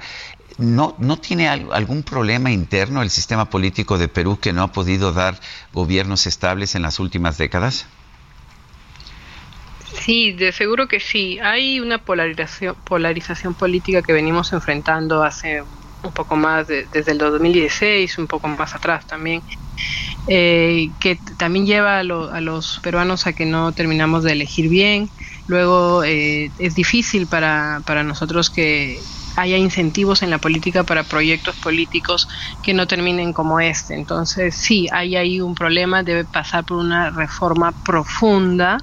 Eh, las cosas funcionan a medias, ¿no? Porque también eh, algo nos ha dicho del, sistema de que eh, ante, ante este intento de golpe, las instituciones hayan reaccionado rápidamente. Si no hubieran reaccionado rápidamente eh, y con una posición democrática, la historia sería otra, que era un poco el, el temor. Entonces sí, a los peruanos nos toca eh, enfrentarnos a una reforma profunda política que realmente parece fácil decirlo, pero es bastante difícil porque todas esas reformas pasan por eh, proyectos políticos que están en el Congreso y bueno, es, son los que han ganado las elecciones y toca convencerlos a ellos también de eso. Entonces, eh, también pasa por una reforma de la ciudadanía que entienda esto, ¿no? Eh, Pedro Castillo en, en campaña prometió lo que acaba de hacer ayer. Lo dijo varias veces que lo iba a hacer. Eh, se moderó, vamos a decir, tomó con paciencia mientras acumulaba más poder hasta este punto, creyó haber tenido respaldo, porque durante todo este tiempo ha enfrentado investigaciones fiscales por corrupción, por eso se enfrenta a, lo del, a, lo- a las vacancias anteriores y creía que lo iban a seguir defendiendo, ¿no? Porque demostró muchas veces que lo defendían pese a todo lo que hacía. En- Entonces, eh, el- los peruanos estamos ahí aprendiendo, mal que bien, cómo moderar estos, cómo limitar el poder de estos intentos. Entonces, eh, yo veo, hay un compromiso con una reforma, pero veo difícil que ello ocurra en este tiempo, ¿no? Eh, Sí. Eh, Yesenia, eh, eh, decías algo eh, que, que llama mucho la atención, que las eh, instituciones están sólidas, que actuaron de manera inmediata. Y ayer escuchaba reportes de compañeros periodistas que lo que, bueno, destacaban muchísimo justamente este tema, que no hubo, a pesar de, de lo que se venía de la situación tan tensa que hubo por momentos, pues no hubo un solo muerto. Sí, sí, el- es lo que siempre se ha querido evitar. Eh, tocaba salir a las calles, a la ciudadanía, y el costo político, digamos, cuando se traduce en vidas, cuando se traduce en jóvenes que salen a protestar por la, por la democracia, es, es bastante penoso. Y no se llegó a eso porque precisamente salieron las Fuerzas Armadas, la policía, salieron también este, el Tribunal Constitucional y las demás eh, instituciones a decir que no apoyaban este esta decisión, este golpe de estado del presidente Castillo, que él debe haber creído, porque nadie se atreve a dar un golpe sin te- sin sin creer que debe tener cierto respaldo. Entonces él debe haber creído que tenía ese respaldo en algún momento. También debe haber habi- habi- habido algo de traición dentro de sus fuerzas eh, políticas, el decirle que se lo iban a apoyar, pero apenas dio el golpe eh, lo abandonaron y, y, ahí tienen mucha responsabilidad los ministros con los que ha estado porque ya dando el golpe lo abandonan pero lo acompañaron y lo defendieron y lo llamaron un presidente demócrata pese a que él ha venido atacando a la prensa, eh, utilizando el poder para eh, blindarse de, y escapar de la ley y de la justicia, eh, corrompiendo, ¿no? Corrompiendo. Y hay algo más peligroso que, que incluso cuando uno lo menciona te quiere decir que estás exagerando, ¿no? Eh, los hay unas fuerzas que a él lo apoyaron para llegar al poder y con las que ha seguido reuniéndose, que son eh, lo que se conoce como el brazo eh, político de Sendero Luminoso, que son un movimiento terrorista, ¿no? Que fue un movimiento terrorista y este y cuando uno pone eso sobre la mesa se inventan se inventaron acá una palabra no terruquees, es decir, no llamar terrorista a todo el mundo. Sí, no es terrorista, pero ¿qué hace un presidente democrático reuniéndose con una organización y con líderes que reivindican el pensamiento del mayor genocida del Perú, Abimael. Guzmán? Entonces, ahí hay unas fuerzas bastante oscuras, bastante siniestras, que lo han apoyado y lo han mantenido hasta acá, que también hay que tener eh, presente. Eh, considero que cae Castillo, pero todavía las fuerzas oscuras se mantienen ahí. Es posible que ya la gente se olvide y ya con él lo comiencen a investigar por corrupción. Eh, a él lo detienen eh, no por tanto por la corrupción, sino por el golpe de Estado, porque infringe la Constitución, quebranta el orden constitucional y comete el delito de, de- de rebelión. Entonces, eh, frente a todos los peruanos, en flagrancia, por eso a él lo, lo, lo, lo detienen y ahora se tiene que enfrentar a eso que hizo ayer más eh, las investigaciones fiscales que tenía por corrupción y por obstruir la justicia. Muy bien. Y Pues Yesenia, mu- muchas gracias por platicar con nosotros esta mañana. Muy buenos días. gracias, un saludo. Hasta luego. Buenos días. es- Yesenia Yesenia. Álvarez es analista del Instituto Político para la Libertad en Perú. Son las 9 de la mañana con 11 minutos. ¿Sabías que en Soriana tus vales sí que valen? Aprovecha que al pagar en caja con tus vales de la Ciudad de México, te bonificamos el 5% en dinero electrónico de todas tus compras. Sí, 5% en dinero electrónico. Soriana, la de todos los mexicanos. A marzo 31, aplica restricciones. Válido en Soriana.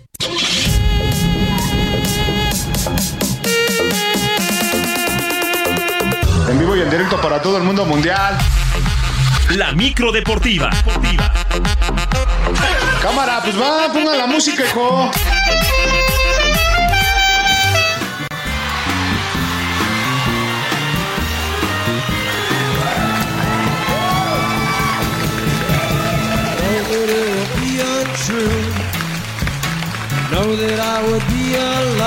No, bueno, pues la micro deportiva trae música del Rey Lagarto de Jim Morrison, quien nació el 8 de diciembre de 1943. Julio Romero, pues vienes muy rockero, vienes muy psicodélico. Adelante, ¿qué nos tienes esta mañana?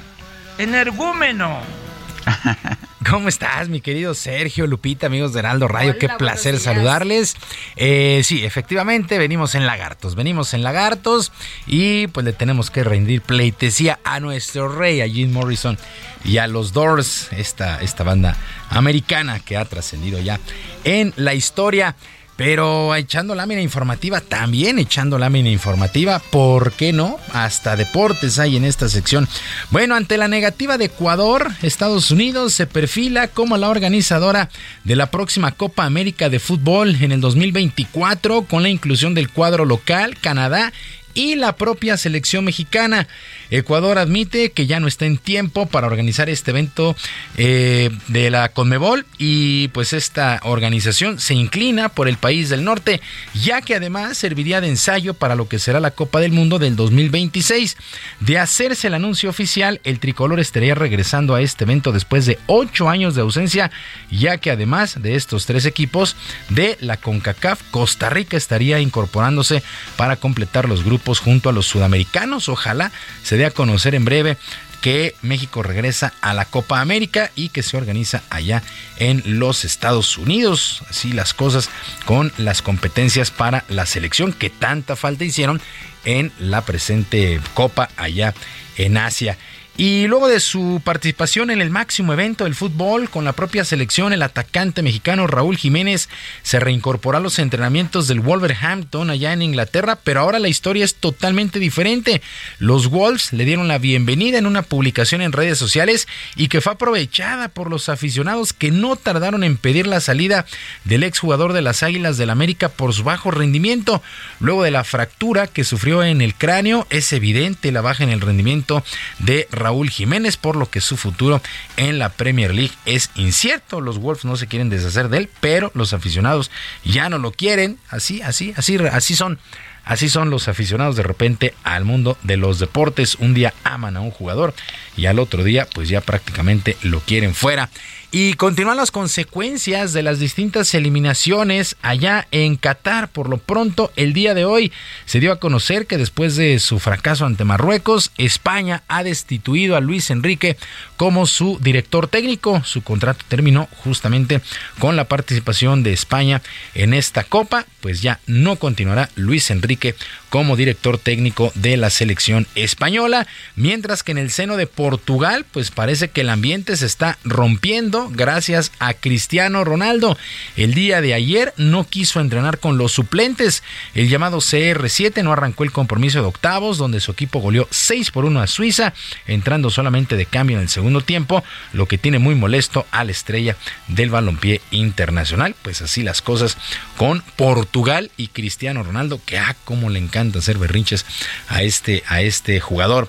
En lo que corresponde al balompié nacional, los equipos alistan el clausura 2023 que arranca el próximo 6 de enero. Varios conjuntos han decidido apostar por nuevos entrenadores y uno de ellos es la Franja del Puebla que presentó a Eduardo Arce. El ex delantero reconoció que tiene que tomar las bases que dejó el anterior técnico Nicolás Larcamón, que también dejó muy buenos resultados en la institución.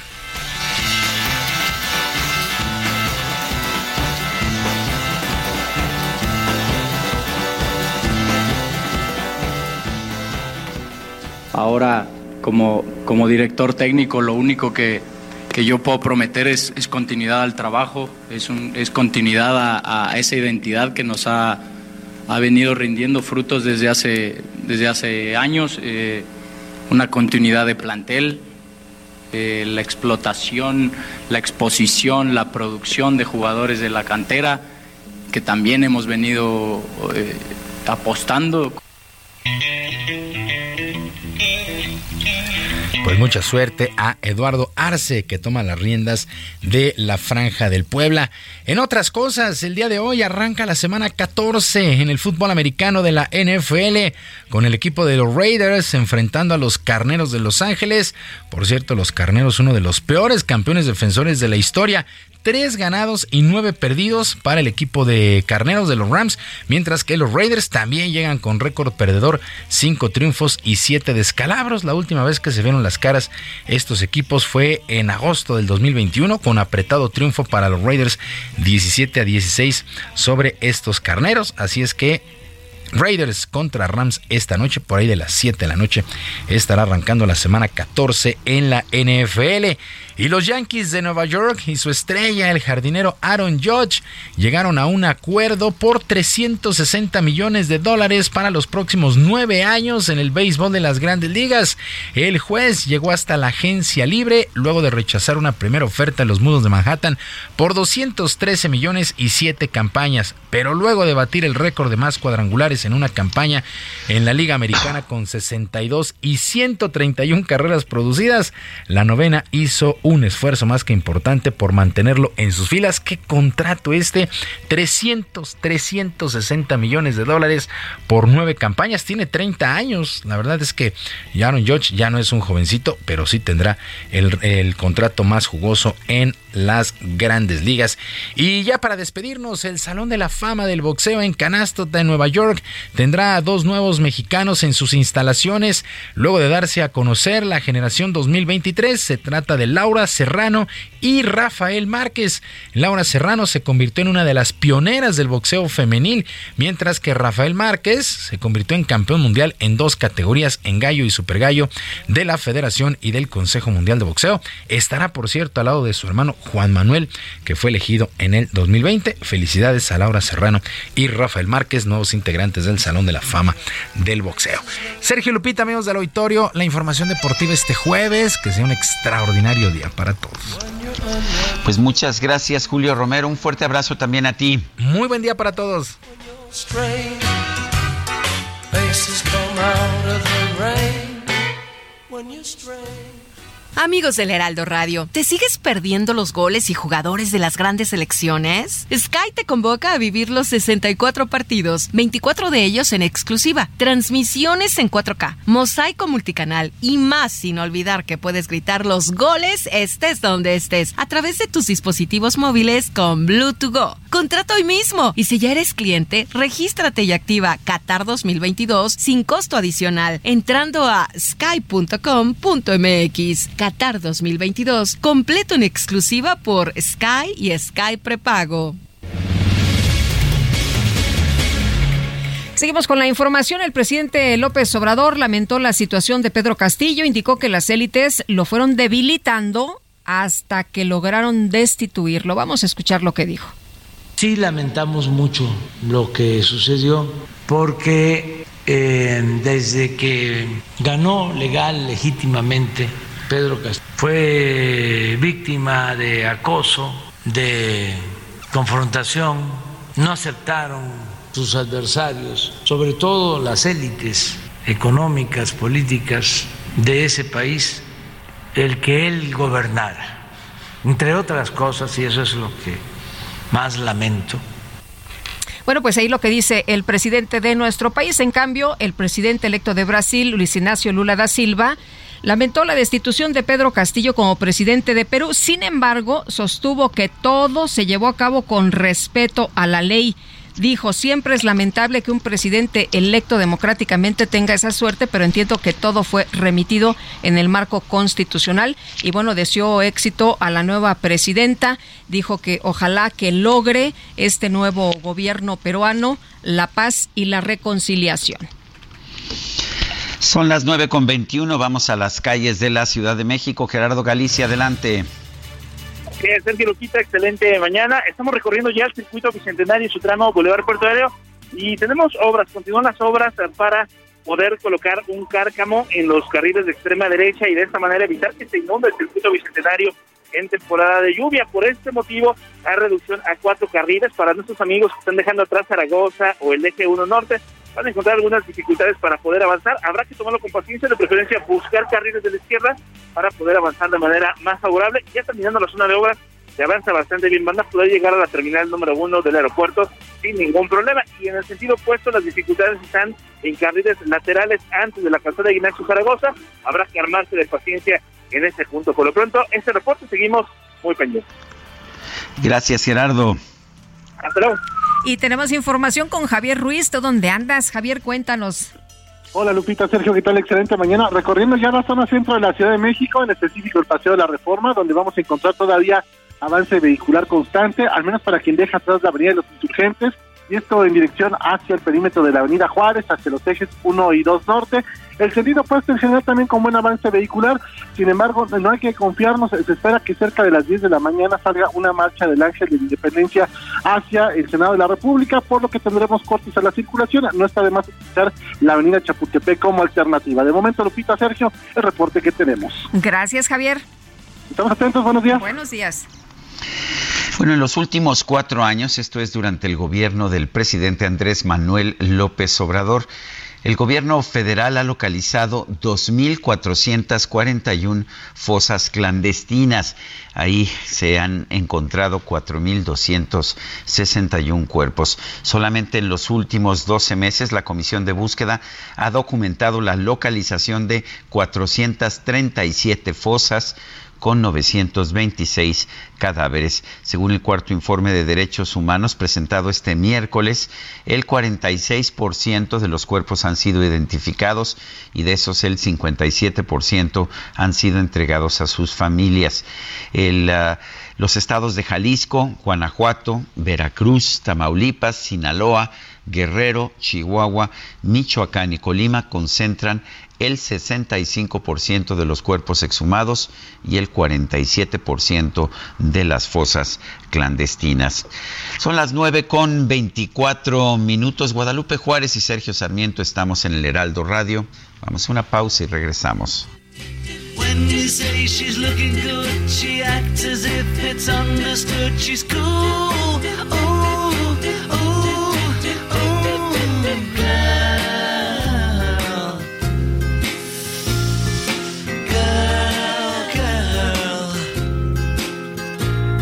Was she told when she was young that pain would lead to pleasure? Did she understand it when they said? that a man must break his back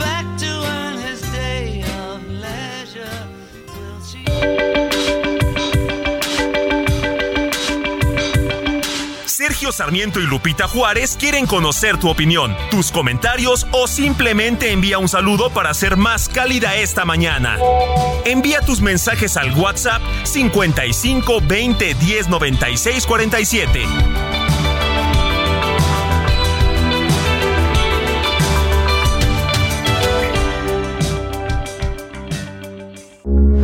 Heraldo Radio, con la H que sí suena y ahora también se escucha.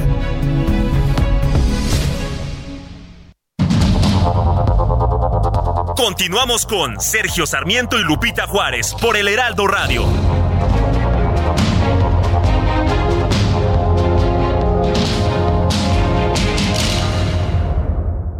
Les traemos una oportunidad exclusiva. Dos unidades únicas en México de nivel 5 de blindaje. Llévate una Ford Expedition Limited 2022 o una Ford Expedition Max 2022. Entrega inmediata. Llámanos al 5521-2840-71 o visita nuestra agencia en Calzada de la Viga 1880, Mexicalcingo, Iztapalapa, 09099, Ciudad de México.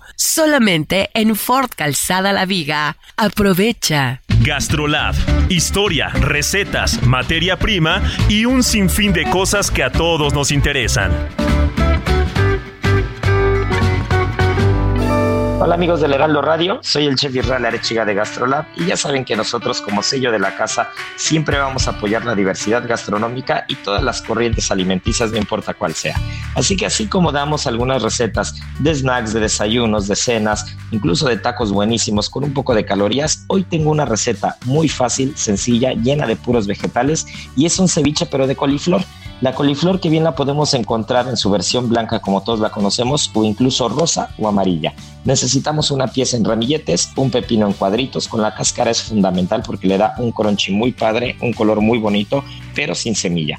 Cilantro finamente picado, una cebolla morada igual finamente picada, jitomate en cuadritos, un chile serrano finamente picado también, jugo de cinco limones, de una naranja, de un limón amarillo y un poquito de jícama que junto con el pepino le va a dar el crunchy. El procedimiento, hay que ir a gastrolabweb.com, buscamos el ceviche de coliflor y no hay fallo. ¿Sabías que en Soriana tus vales sí que valen? Aprovecha que al pagar en caja con tus vales de la Ciudad de México, te bonificamos el 5% en dinero electrónico de todas tus compras. Sí, 5% en dinero electrónico. Soriana, la de todos los mexicanos. A marzo 31, aplica restricciones. Válido en Soriana. Picture yourself in a boat on a river with tangerine trees and marmalade skies. Somebody calls you, you answer quite slowly. A girl with kaleidoscope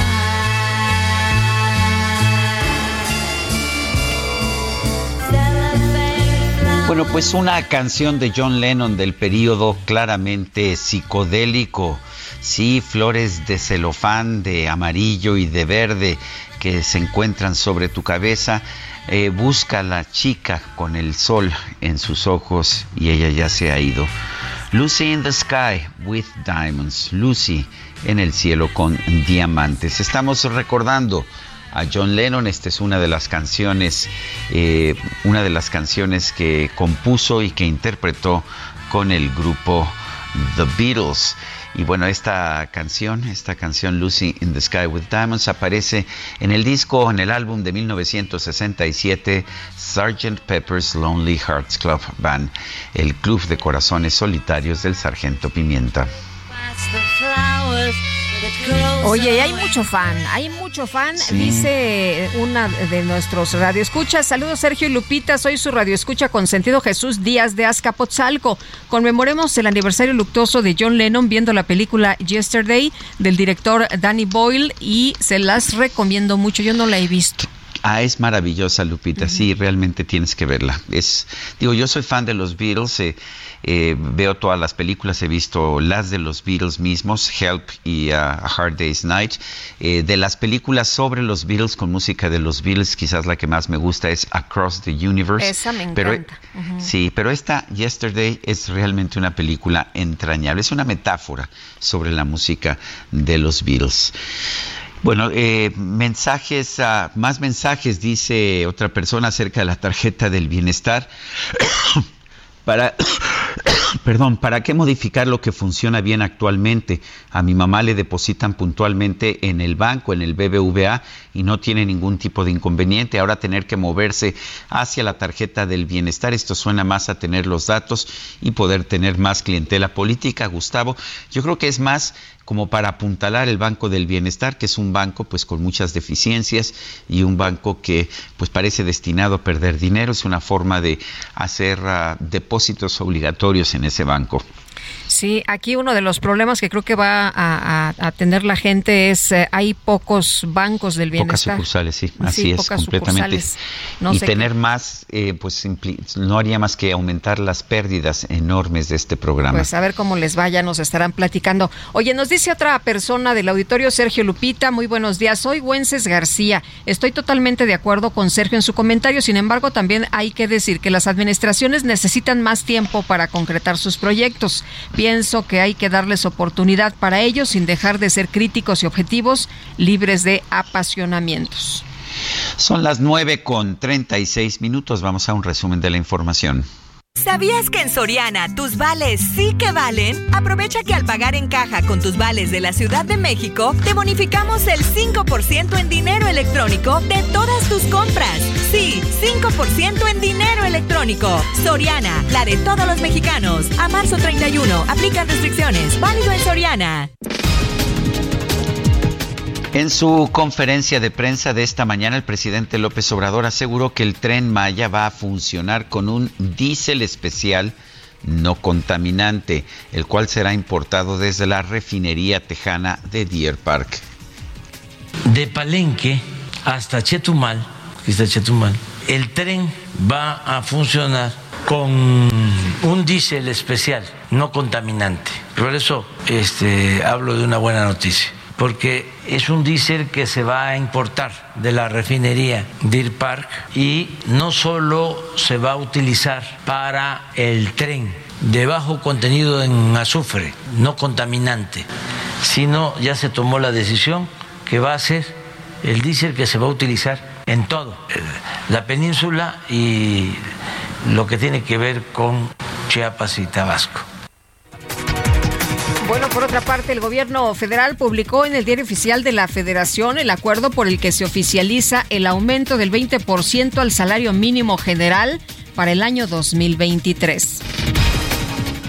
El coordinador del PAN en el Senado, Julen Rementería, dijo en este espacio que lamenta que Morena haya usado su mayoría en la Cámara de Diputados para aprobar en fast track el llamado Plan B del Ejecutivo en materia electoral una este, reforma de esta envergadura, de este calado, pues necesita por lo menos discutirse. Entiendo que las mayorías son para aplicarse, lo sabemos todos desde el momento que se forman las cámaras, pero no para aplicarse irracionalmente, no para simplemente a pie día hacer caso a las propuestas del Ejecutivo.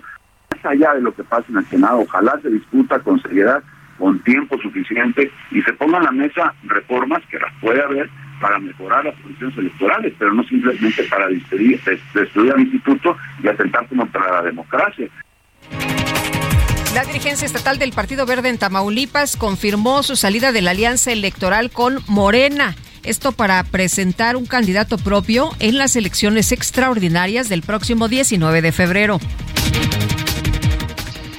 El Ministerio de Asuntos Exteriores de España condenó la ruptura del orden constitucional en Perú pero se congratuló por el restablecimiento de la normalidad democrática tras la destitución del expresidente Pedro Castillo.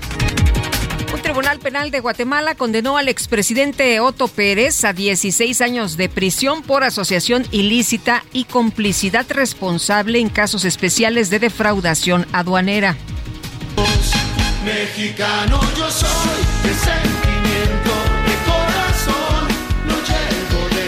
En redes sociales se hizo viral la historia de un grupo de jóvenes que forman parte de la iniciativa Narradores Indígenas creada por una marca de cerveza para relatar los partidos de la selección mexicana de fútbol en distintas lenguas originarias, esto a través de 75 emisoras de radio locales. Destaca el caso de Lynn Pavón, originaria de la Huasteca hidalguense, que viajó a Qatar para narrar el partido México-Argentina en lengua náhuatl.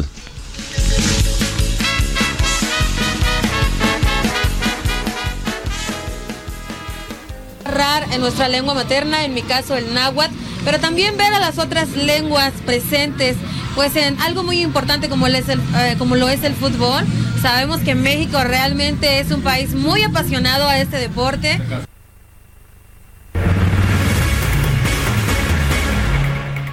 Híjole, seguimos con la información y dos eh, eh, periodistas importantes de nuestro país han hecho un eh, eh, trabajo, Sergio, que tiene que ver con la austeridad en el país. Y simplemente, por ejemplo, en el tema de las eh, carreteras, en el mantenimiento carretero, pues resulta que ha habido disminución de verificación del autotransporte, que no hay personal, que no hay viáticos para el traslado de funcionarios, que no se autoriza la contratación de médicos. Pero Nayeli Roldán, periodista de Animal Político, qué gusto saludarte esta mañana. Muy buenos días. ¿Qué tal, Lupita? Muy buenos días. Buenos días, Sergio, y al auditorio. Oye, tú junto con eh, Cedric Raciel han publicado este reportaje en el que señalan que la austeridad pues eh, lejos de, de, ser un tema que, que ayude, y, que suena bien, ¿no? Austeridad, ah, esto significa que van a gastar mejor eh, los gobiernos, pero esto no ha sido así. El gobierno federal ha recortado 28% en mantenimiento carretero y esto se traduce en problemas, en accidentes.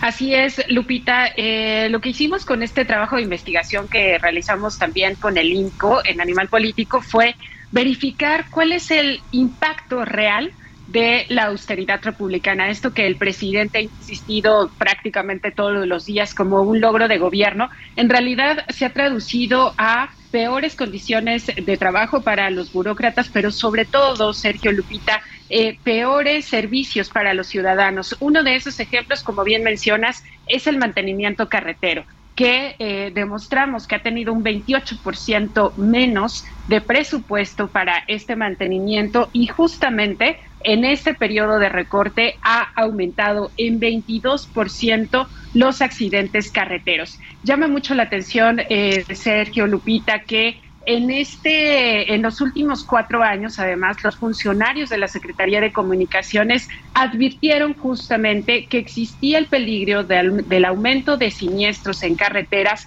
debido a que, como bien mencionaste, Lupita, eh, no tenían personal suficiente. Por ejemplo, los médicos para hacer las, los exámenes eh, físicos a los choferes de autotransporte no tenían suficiente, suficientes viáticos para que los funcionarios que se encargan de realizar estos operativos de verificación en carreteras pudieran trasladarse de un lado a otro. Es más, no había recursos siquiera para reparar las básculas que debían de pesar las cargas de estos eh, re- grandes remolques que circulan en carreteras y que bueno también hemos visto que eh, han provocado accidentes y justamente para eso es que se realizan estos eh, estas verificaciones para que cumplan con la normatividad y para eh, disminuir los riesgos de accidente, pues en este caso, Lupita, no tuvieron en la Secretaría lo, el presupuesto necesario para esto. Eh, ayer, justamente en la noche, la Secretaría de Comunicaciones y Transportes nos envió una carta a Animal Político respecto a este tema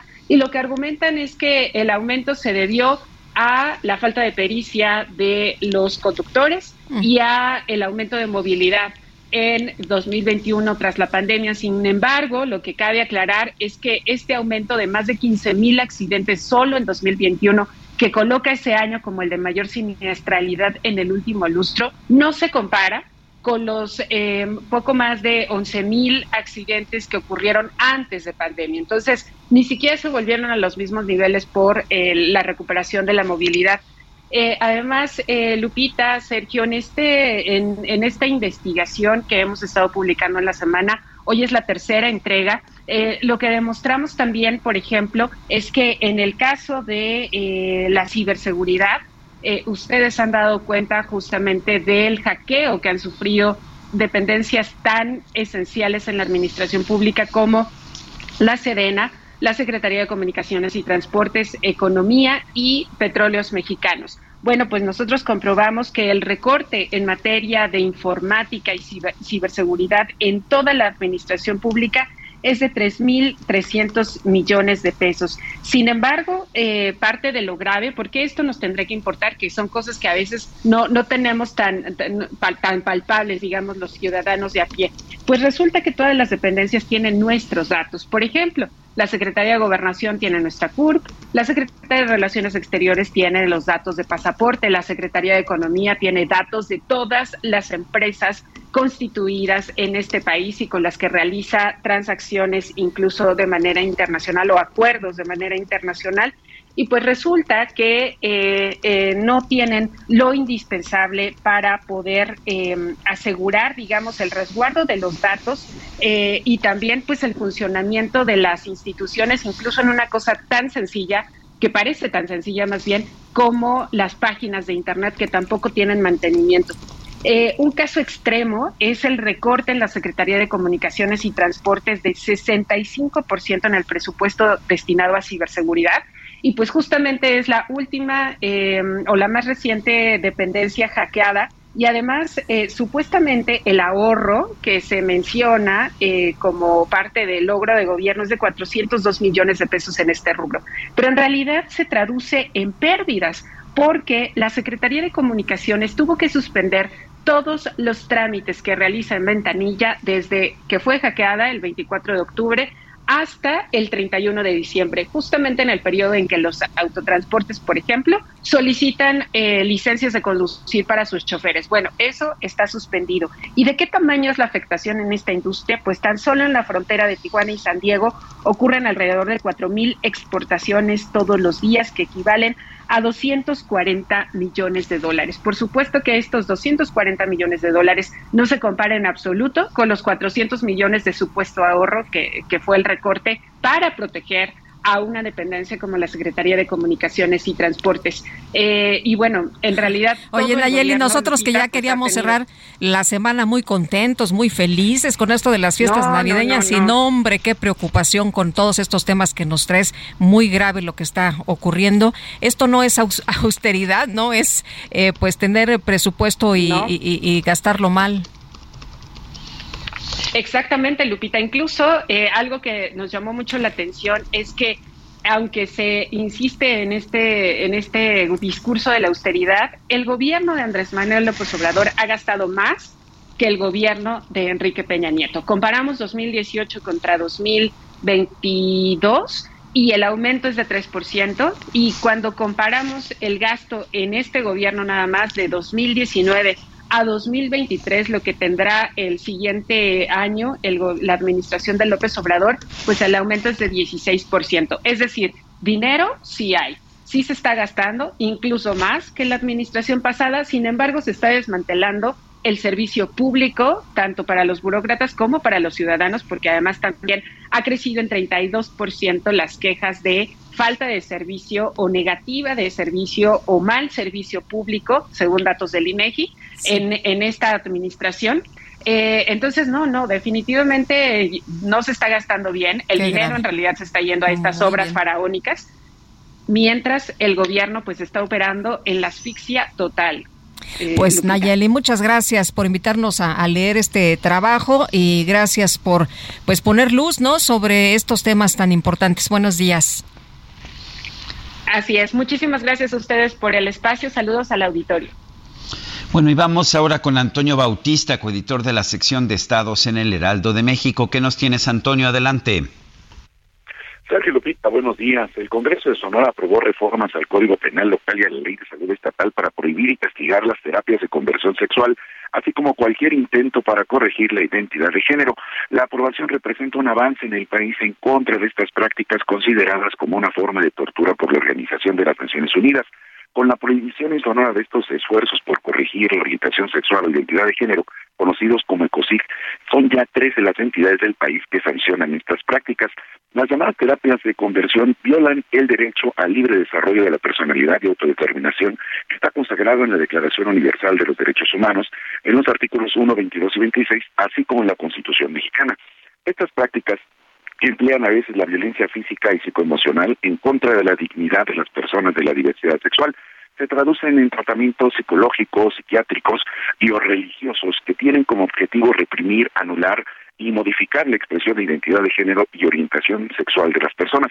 Estas modificaciones a las leyes en las entidades con sanciones penales de cárcel son relativamente nuevas. Entre 2020 y 2021 los estados mexicanos comenzaron a aprobar estas reformas para que estas prácticas queden prohibidas. La primera entidad en sancionarlas fue la Ciudad de México en julio de 2020.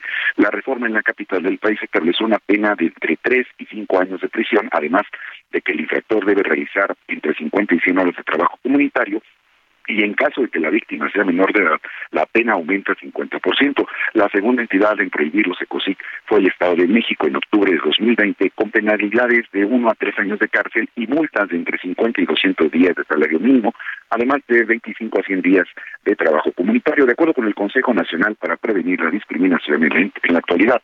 11 entidades del país sancionan con penas de 1 a 6 años de cárcel estas prácticas. En el caso de los estados de Jalisco y Puebla, por ejemplo, se aplican multas que van de los 4.800 a los 28.600 pesos. En total, 19 estados del país aún no avalan reformas de este tipo, principalmente en entidades del norte y centro. Los legisladores de Sonora establecieron que los ECOSIC serán integrados al Código Penal y a quienes ejecuten este tipo de actos se les podrá castigar con entre 2 a 6 años de prisión, así como de 150 a 300 días de trabajo comunitario y una multa de mil a dos mil veces el valor diario de la unidad de medida de actualización. Esto es en este momento de 96 mil a casi 200 mil pesos. Además, se les obligará a cubrir la reparación del daño a la víctima o persona ofendida. Y en la ley de salud se adicionó un párrafo en el artículo 148 para suspender el ejercicio profesional de uno a tres años de los profesionistas que intervengan en estas prácticas. Aún falta mucho por hacer para proteger los derechos humanos de la comunidad de la diversidad sexual, Sergio Lupita, pero estos avances sin duda cuentan. Bueno, pues Antonio Bautista, gracias, fuerte abrazo. Muy buenos días. Son las 9.51. Adhesivos, estucos y boquillas Cemix. La mejor alineación para tener un acabado de campeonato. Presenta. Maestro, ¿cuál es el secreto para cubrir mejor? El secreto está dentro. ¿Dentro de mí, maestro? No, dentro de este empaque de aplanado Cemis. Sé un campeón con Cemix, que te ofrece la mayor variedad en adhesivos para instalar pisos y en estucos para aplanar paredes. Adhesivos, estucos y boquillas Cemix. Bien pegado, bien seguro. Hay dos formas de leer la campaña de Argentina en la Copa del Mundo. Una, influida por esa derrota temprana, pero en última instancia intrascendente ante Arabia Saudita. Y es que este es un equipo que está en el filo de la navaja de forma permanente, oscilando de la desesperación al triunfo y viceversa. Uno que seguramente no se cansará física o emocionalmente en su desesperación por entregarle un mundial a Leo Messi en su quinta y última oportunidad. La otra interpretación es que su entrenador, Leo Scaloni, poco a poco ha convertido a su equipo en uno capaz de ser una fuerza genuina en el torneo. Contra Australia, Argentina lució mucho más equilibrada que contra los sauditas solo 10 días antes. Ahora, enfrenta una repetición de uno de los clásicos cuartos de final de la Copa del Mundo. Argentina perdió ante los holandeses en Marsella, allá en Francia 98, un juego iluminado por un extraordinario gol de Dennis Bergkamp pero venció a los holandeses en la final del 78 y luego los volvió a vencer en las semifinales del 2014. Se ha sentido durante gran parte de este torneo que es un equipo que juega para la historia. El problema con eso es que depende cuál de los dos lados que platicamos es el que se está leyendo. Soy Edgar Valero y los espero más adelante aquí en el Heraldo Radio y a las 4 de la tarde en Los Profesionales del Deporte. Obtén acabados de campeonato con el mejor equipo, el equipo Cemix. Presentó. Son las 9 de la mañana con 53 minutos. Se nos fue rapidísimo. A mí se me fue Oye, rapidísimo, sí, qué Lupita. bárbaro, como agua. Ya nos vamos entonces. Que la pasen todos muy bien, disfruten este día y nos escuchamos mañana que ya es... ¿Qué día es ¿Ya, mañana? ya es viernes mañana? Hijo. Viernes. Bueno, ya, ya tendremos la confirmación de la noticia en su momento. Oye, todo el mundo aquí hizo la ola, ¿eh? No es... Sí, sí, sí. Bueno, pues hasta mañana. Gracias de todo corazón. Lo dejamos con una más de John Lennon. Give peace a chance. Dale una oportunidad a la paz.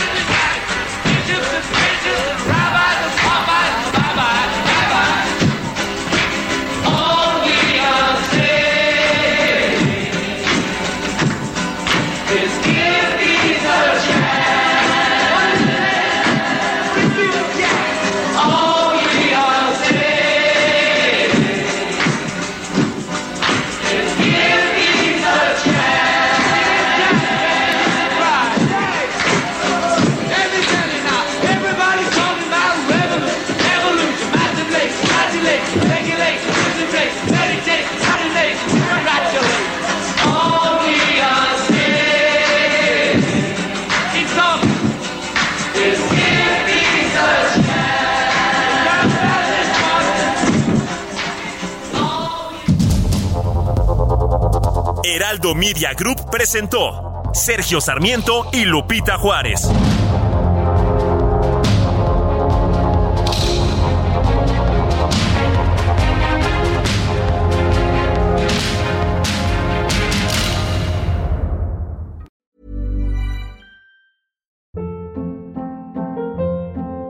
Hold up. What was that? Boring. No flavor. That was as bad as those leftovers you ate all week. Kiki Palmer here, and it's time to say hello to something fresh and guilt-free. Hello Fresh. Jazz up dinner with pecan-crusted chicken or garlic butter shrimp scampi. Now that's music to my mouth. Hello Fresh. Let's get this dinner party started. Discover all the delicious possibilities at hellofresh.com.